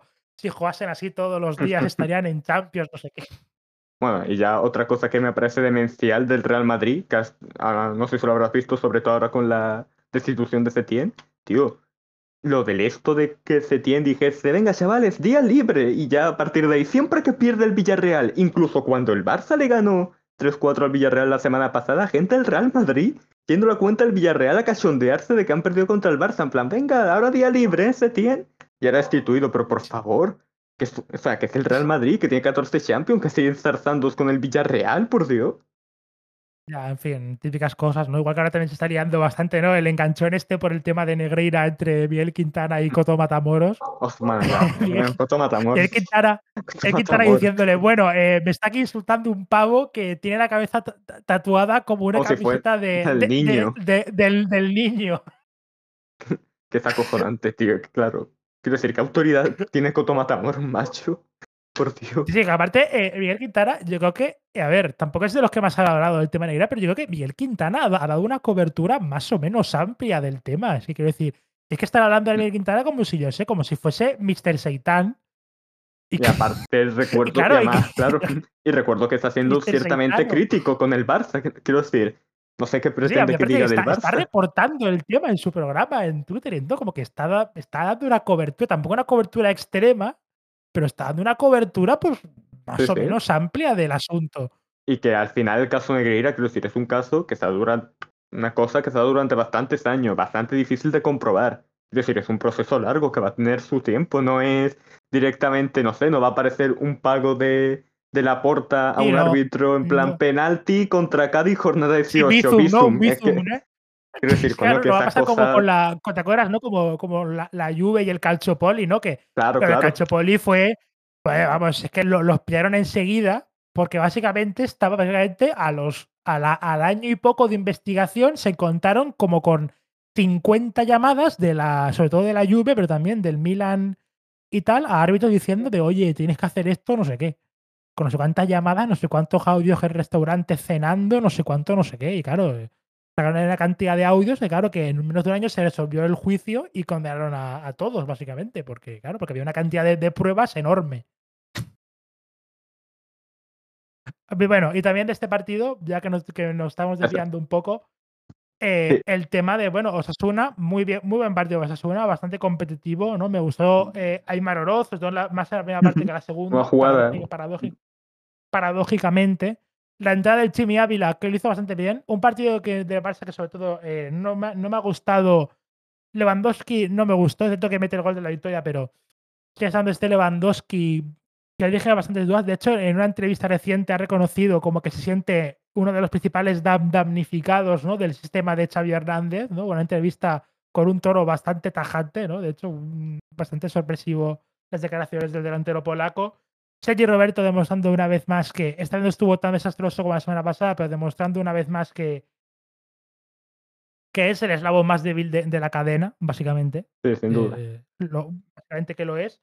Tampoco estuvo bien Alejandro Valde. eh, no me gustó. En plan, rollo, sufrió bastante con el juego por fuera de Osasuna por su banda. Y aparte, en el gol del Chimi Ávila, digamos que se le puede imputar algo de culpa porque no termina de seguirlo del todo bien. Tampoco Oriol Romeu, que es por lo que el Chimi Ávila luego puede, puede eh, tomarse un poco de tiempo ¿no? Pas- para meter el disparo con la potencia y la colocación adecuada para que Ter Stegen no pudiera intervenir y tal. Y bueno, en fin, pues veremos este periodo de reflexión ¿no? que se tiene que tomar el Barça de Xavi y un partido pues que a pesar del golpe, el palo durísimo que fue lo de Brujas, ¿no? la eliminación contra el Mm. Brujas, da las caras que Osasuna pues sigue estando vivo, ¿no? que el proyecto sigue estando vivo, que Yago Barrasate sigue siendo el hombre al, al cargo. Sí, la verdad es que a pesar de haber sido un once bastante suplentón, la verdad es que luego las incorporaciones también en el segundo tiempo fueron bastante buenas, sobre todo la de Simi Ávila con ese golazo. Y bueno, iba a también comentar una cosa de Raúl García, pero mejor lo, dej- lo dejamos ya para la Tier List, que nos faltan ya 40 minutos, incluso menos, así que vamos cortando ya un poco esto de tiempo. Sí, bueno. Total. eh, bueno, el partido de Atlético Madrid-Sevilla se suspendió. Luego el chiste este, ¿no? Que sale también. Almeida. Sí, sale Almeida eh, a la lado de la tarde diciendo que viene, viene el apocalipsis y luego no llueve hasta la una de la madrugada, que también es mala suerte también. Y luego por la noche sí que es verdad que cayó una fuerte. La de Dios, sí, cayó la de Es cierto que la gente se queja de no, pero es que en Madrid no ha llovido. A ver, amigo, que en Vallecas estaba inundado, que han tenido que Claro. rescatar a un chaval de un árbol en Collado Villalba, joder, que, que vale, que es cierto que la no pobre estaba, también del coche, ¿verdad? Con toda la familia. que es sí. cierto que, que es cierto que en la- no, no- no iba la gente en kayak por la castellana, ni estaban los árboles del retiro cayendo como bolos, pero coño, que, que ha llovido una gorda en Madrid, fuerte. quiero decir. Que ha fuerte. llovido gorda en Madrid, quiero decir. No jodamos. Y bueno, pasamos al 11 ideal. A ver, esta vez yo creo que la alineación tampoco nos la un podemos poco más rapidito. Sí, yo diría que vamos a hacer un 4-3-3 basic. Sí. División primera eh, importante. Portería. David Soria, eh, Gazzaniga. Tampoco hay actuaciones tampoco demasiado destacadas. Yo diría que entre estos dos, a lo mejor ponemos a David Soria a pesar del segundo gol del Madrid, porque es Mm. que. Es que Gazzaniga, es que no sé. Tú que viste el partido tampoco le recuerdas paradas ultra. No, paradas extremadamente. Yo por si acaso Bueno, también pues- diría Gazzaniga, pero vamos, si quiere poner a la Victoria también me parece bien. Da- David Soria, en, luego como primer central, Jules Koundé, Sí, sin duda el central de la claro. jornada. Tendría yo claro. Luego, como otro central, podríamos poner a, a Van der Heyden, que me gustó Mm, bastante en el partido vale. contra el Athletic Club. Me gustó bastante sí, de Van der Heyden. Sí, para variar un poco también. Sí, sí. Como lateral izquierdo. Bueno, ¿ponemos de centrales o ponemos laterales? Porque los laterales tampoco en esta jornada han estado muy allá, la verdad. Tampoco recuerdo intervenciones de laterales así muy, muy, muy, muy tochas, la verdad. Aquí M quizá, ¿no? Yo diría que poner otro central más y. yo Diría que poner otro central más, sí. A ver, como otro central, pues a ver, que centrales que hayan estado bien en esta jornada, pues a ver, ha vuelto a estar bien David López, sin estar tampoco tan, tan Luis excelso, Felipe, ni ser quizás te diría incluso. Sí, quizás pues ponemos a Luis Felipe incluso por esto. Luego, centro del campo. A ver, centro del campo, yo diría que como pivote, eh, un pivote para Ander Guevara, que me encantó en el partido del Alavés contra el Valencia. Vale, Mira qué bien. El otro, el otro se lo dejamos a Mar Roca. sin duda. De nuevo, otro partidazo eh, del jugador del Betis. Como interiores, uno sí o sí es para Tony Cross. Y creo que esta vez Isco no va a entrar por una, por de- una razón. Ujú. ¿Por qué? Porque, a ver, vamos a revisar partidos. A ver, estuvo también bien eh, Bryce, Bryce Méndez con la Real Sociedad, por ejemplo, aquí que estoy mirando ahora. Yo tenía incluso Ruiz de Galarreta, fíjate lo que te digo. Aunque Sí, Galarreta Méndez también estuvo bien, también. pero quizás pues por aclamación popular, por, no sé, mira, pues metemos a Ruiz de Galarreta mismo, que tampoco estuvo mal con el Athletic Club. Eh, como tercer interior, porque hay que poner más centrocampistas en esta línea de tres, pues quizás teníamos que poner, sí que, sí que cabría eh, el partidazo de Isco Alarcón, porque me parece que siento que Bryce Méndez no estuvo mal, pero me parece que Isco Alarcón fue más importante quizás para esta Sobre todo en la segunda parte, me parece el mejor, claramente, vaya. del Real Betis Balompié. Luego, a ver, ponemos carrileros, pues no sé yo, para poner un 5, bueno, bueno, venga, ponemos un 5-3-2 y punto. Bueno, 5-3-2 no, porque llevamos 3 Bueno, y 3, llevamos 6. 3-4-3, ¿no? Sí, vamos a poner Un como 3-5-2, eh, cuarto centrocampista. 3-5-2. Sí, eh, ponemos como eh, carrilero por la banda derecha, pues como vamos a tener que poner a un extremo. Pues vamos a ver. Es que también es una Mm, jornada de. Que la Mine Yamal, por ejemplo, tampoco estuvo muy allá. Julián Araujo, te Sí, diría. Julián Araujo como carrilero. mm, Pero claro, la verdad es que tenéis por la banda derecha. ¿eh?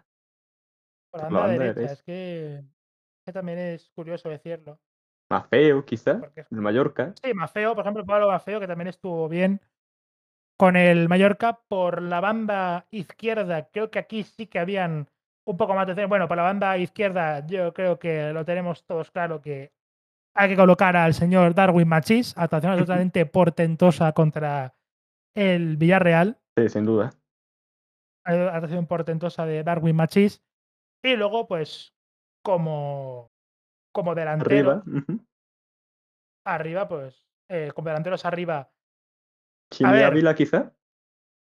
Chimi Ávila y es que haciendo un poco trampa porque Takefusa Kubo realmente jugó de extremo, pero realmente podíamos poner a Takefusa Kubo mismo, Sí. más que nada, Yo creo que también. como, lo aquí, como falso 9 y ya está. Y cerramos con este eh, 5-2. Eh, como no vamos a 5-2, poder comentar mucho de los grupos de Champions, porque los grupos de Champions aparte eh, la conclusión es que Dembélé es gafe y una vez se ha ido Sí, al PSG, y una vez se ha ido al Barça le ha tocado el grupo más fácil en décadas y al PSG el grupo más tocho de la de- que se ve en Champions desde hace bastante Buenas tardes, soy el Luis del futuro y vengo aquí para comentaros que este episodio, más bien esta grabación, será partida en dos, eh, debido a la extensa duración de la misma. Esta primera, primera parte corresponde al análisis de la jornada 4 y el posterior 11 ideal de dicha jornada y la segunda es la que corresponde a la valoración del mercado de fichajes con su correspondiente tier maker. Espero que os gusten ambos episodios, que os gusten ambas partes y por mi parte solo queda decir que adiós.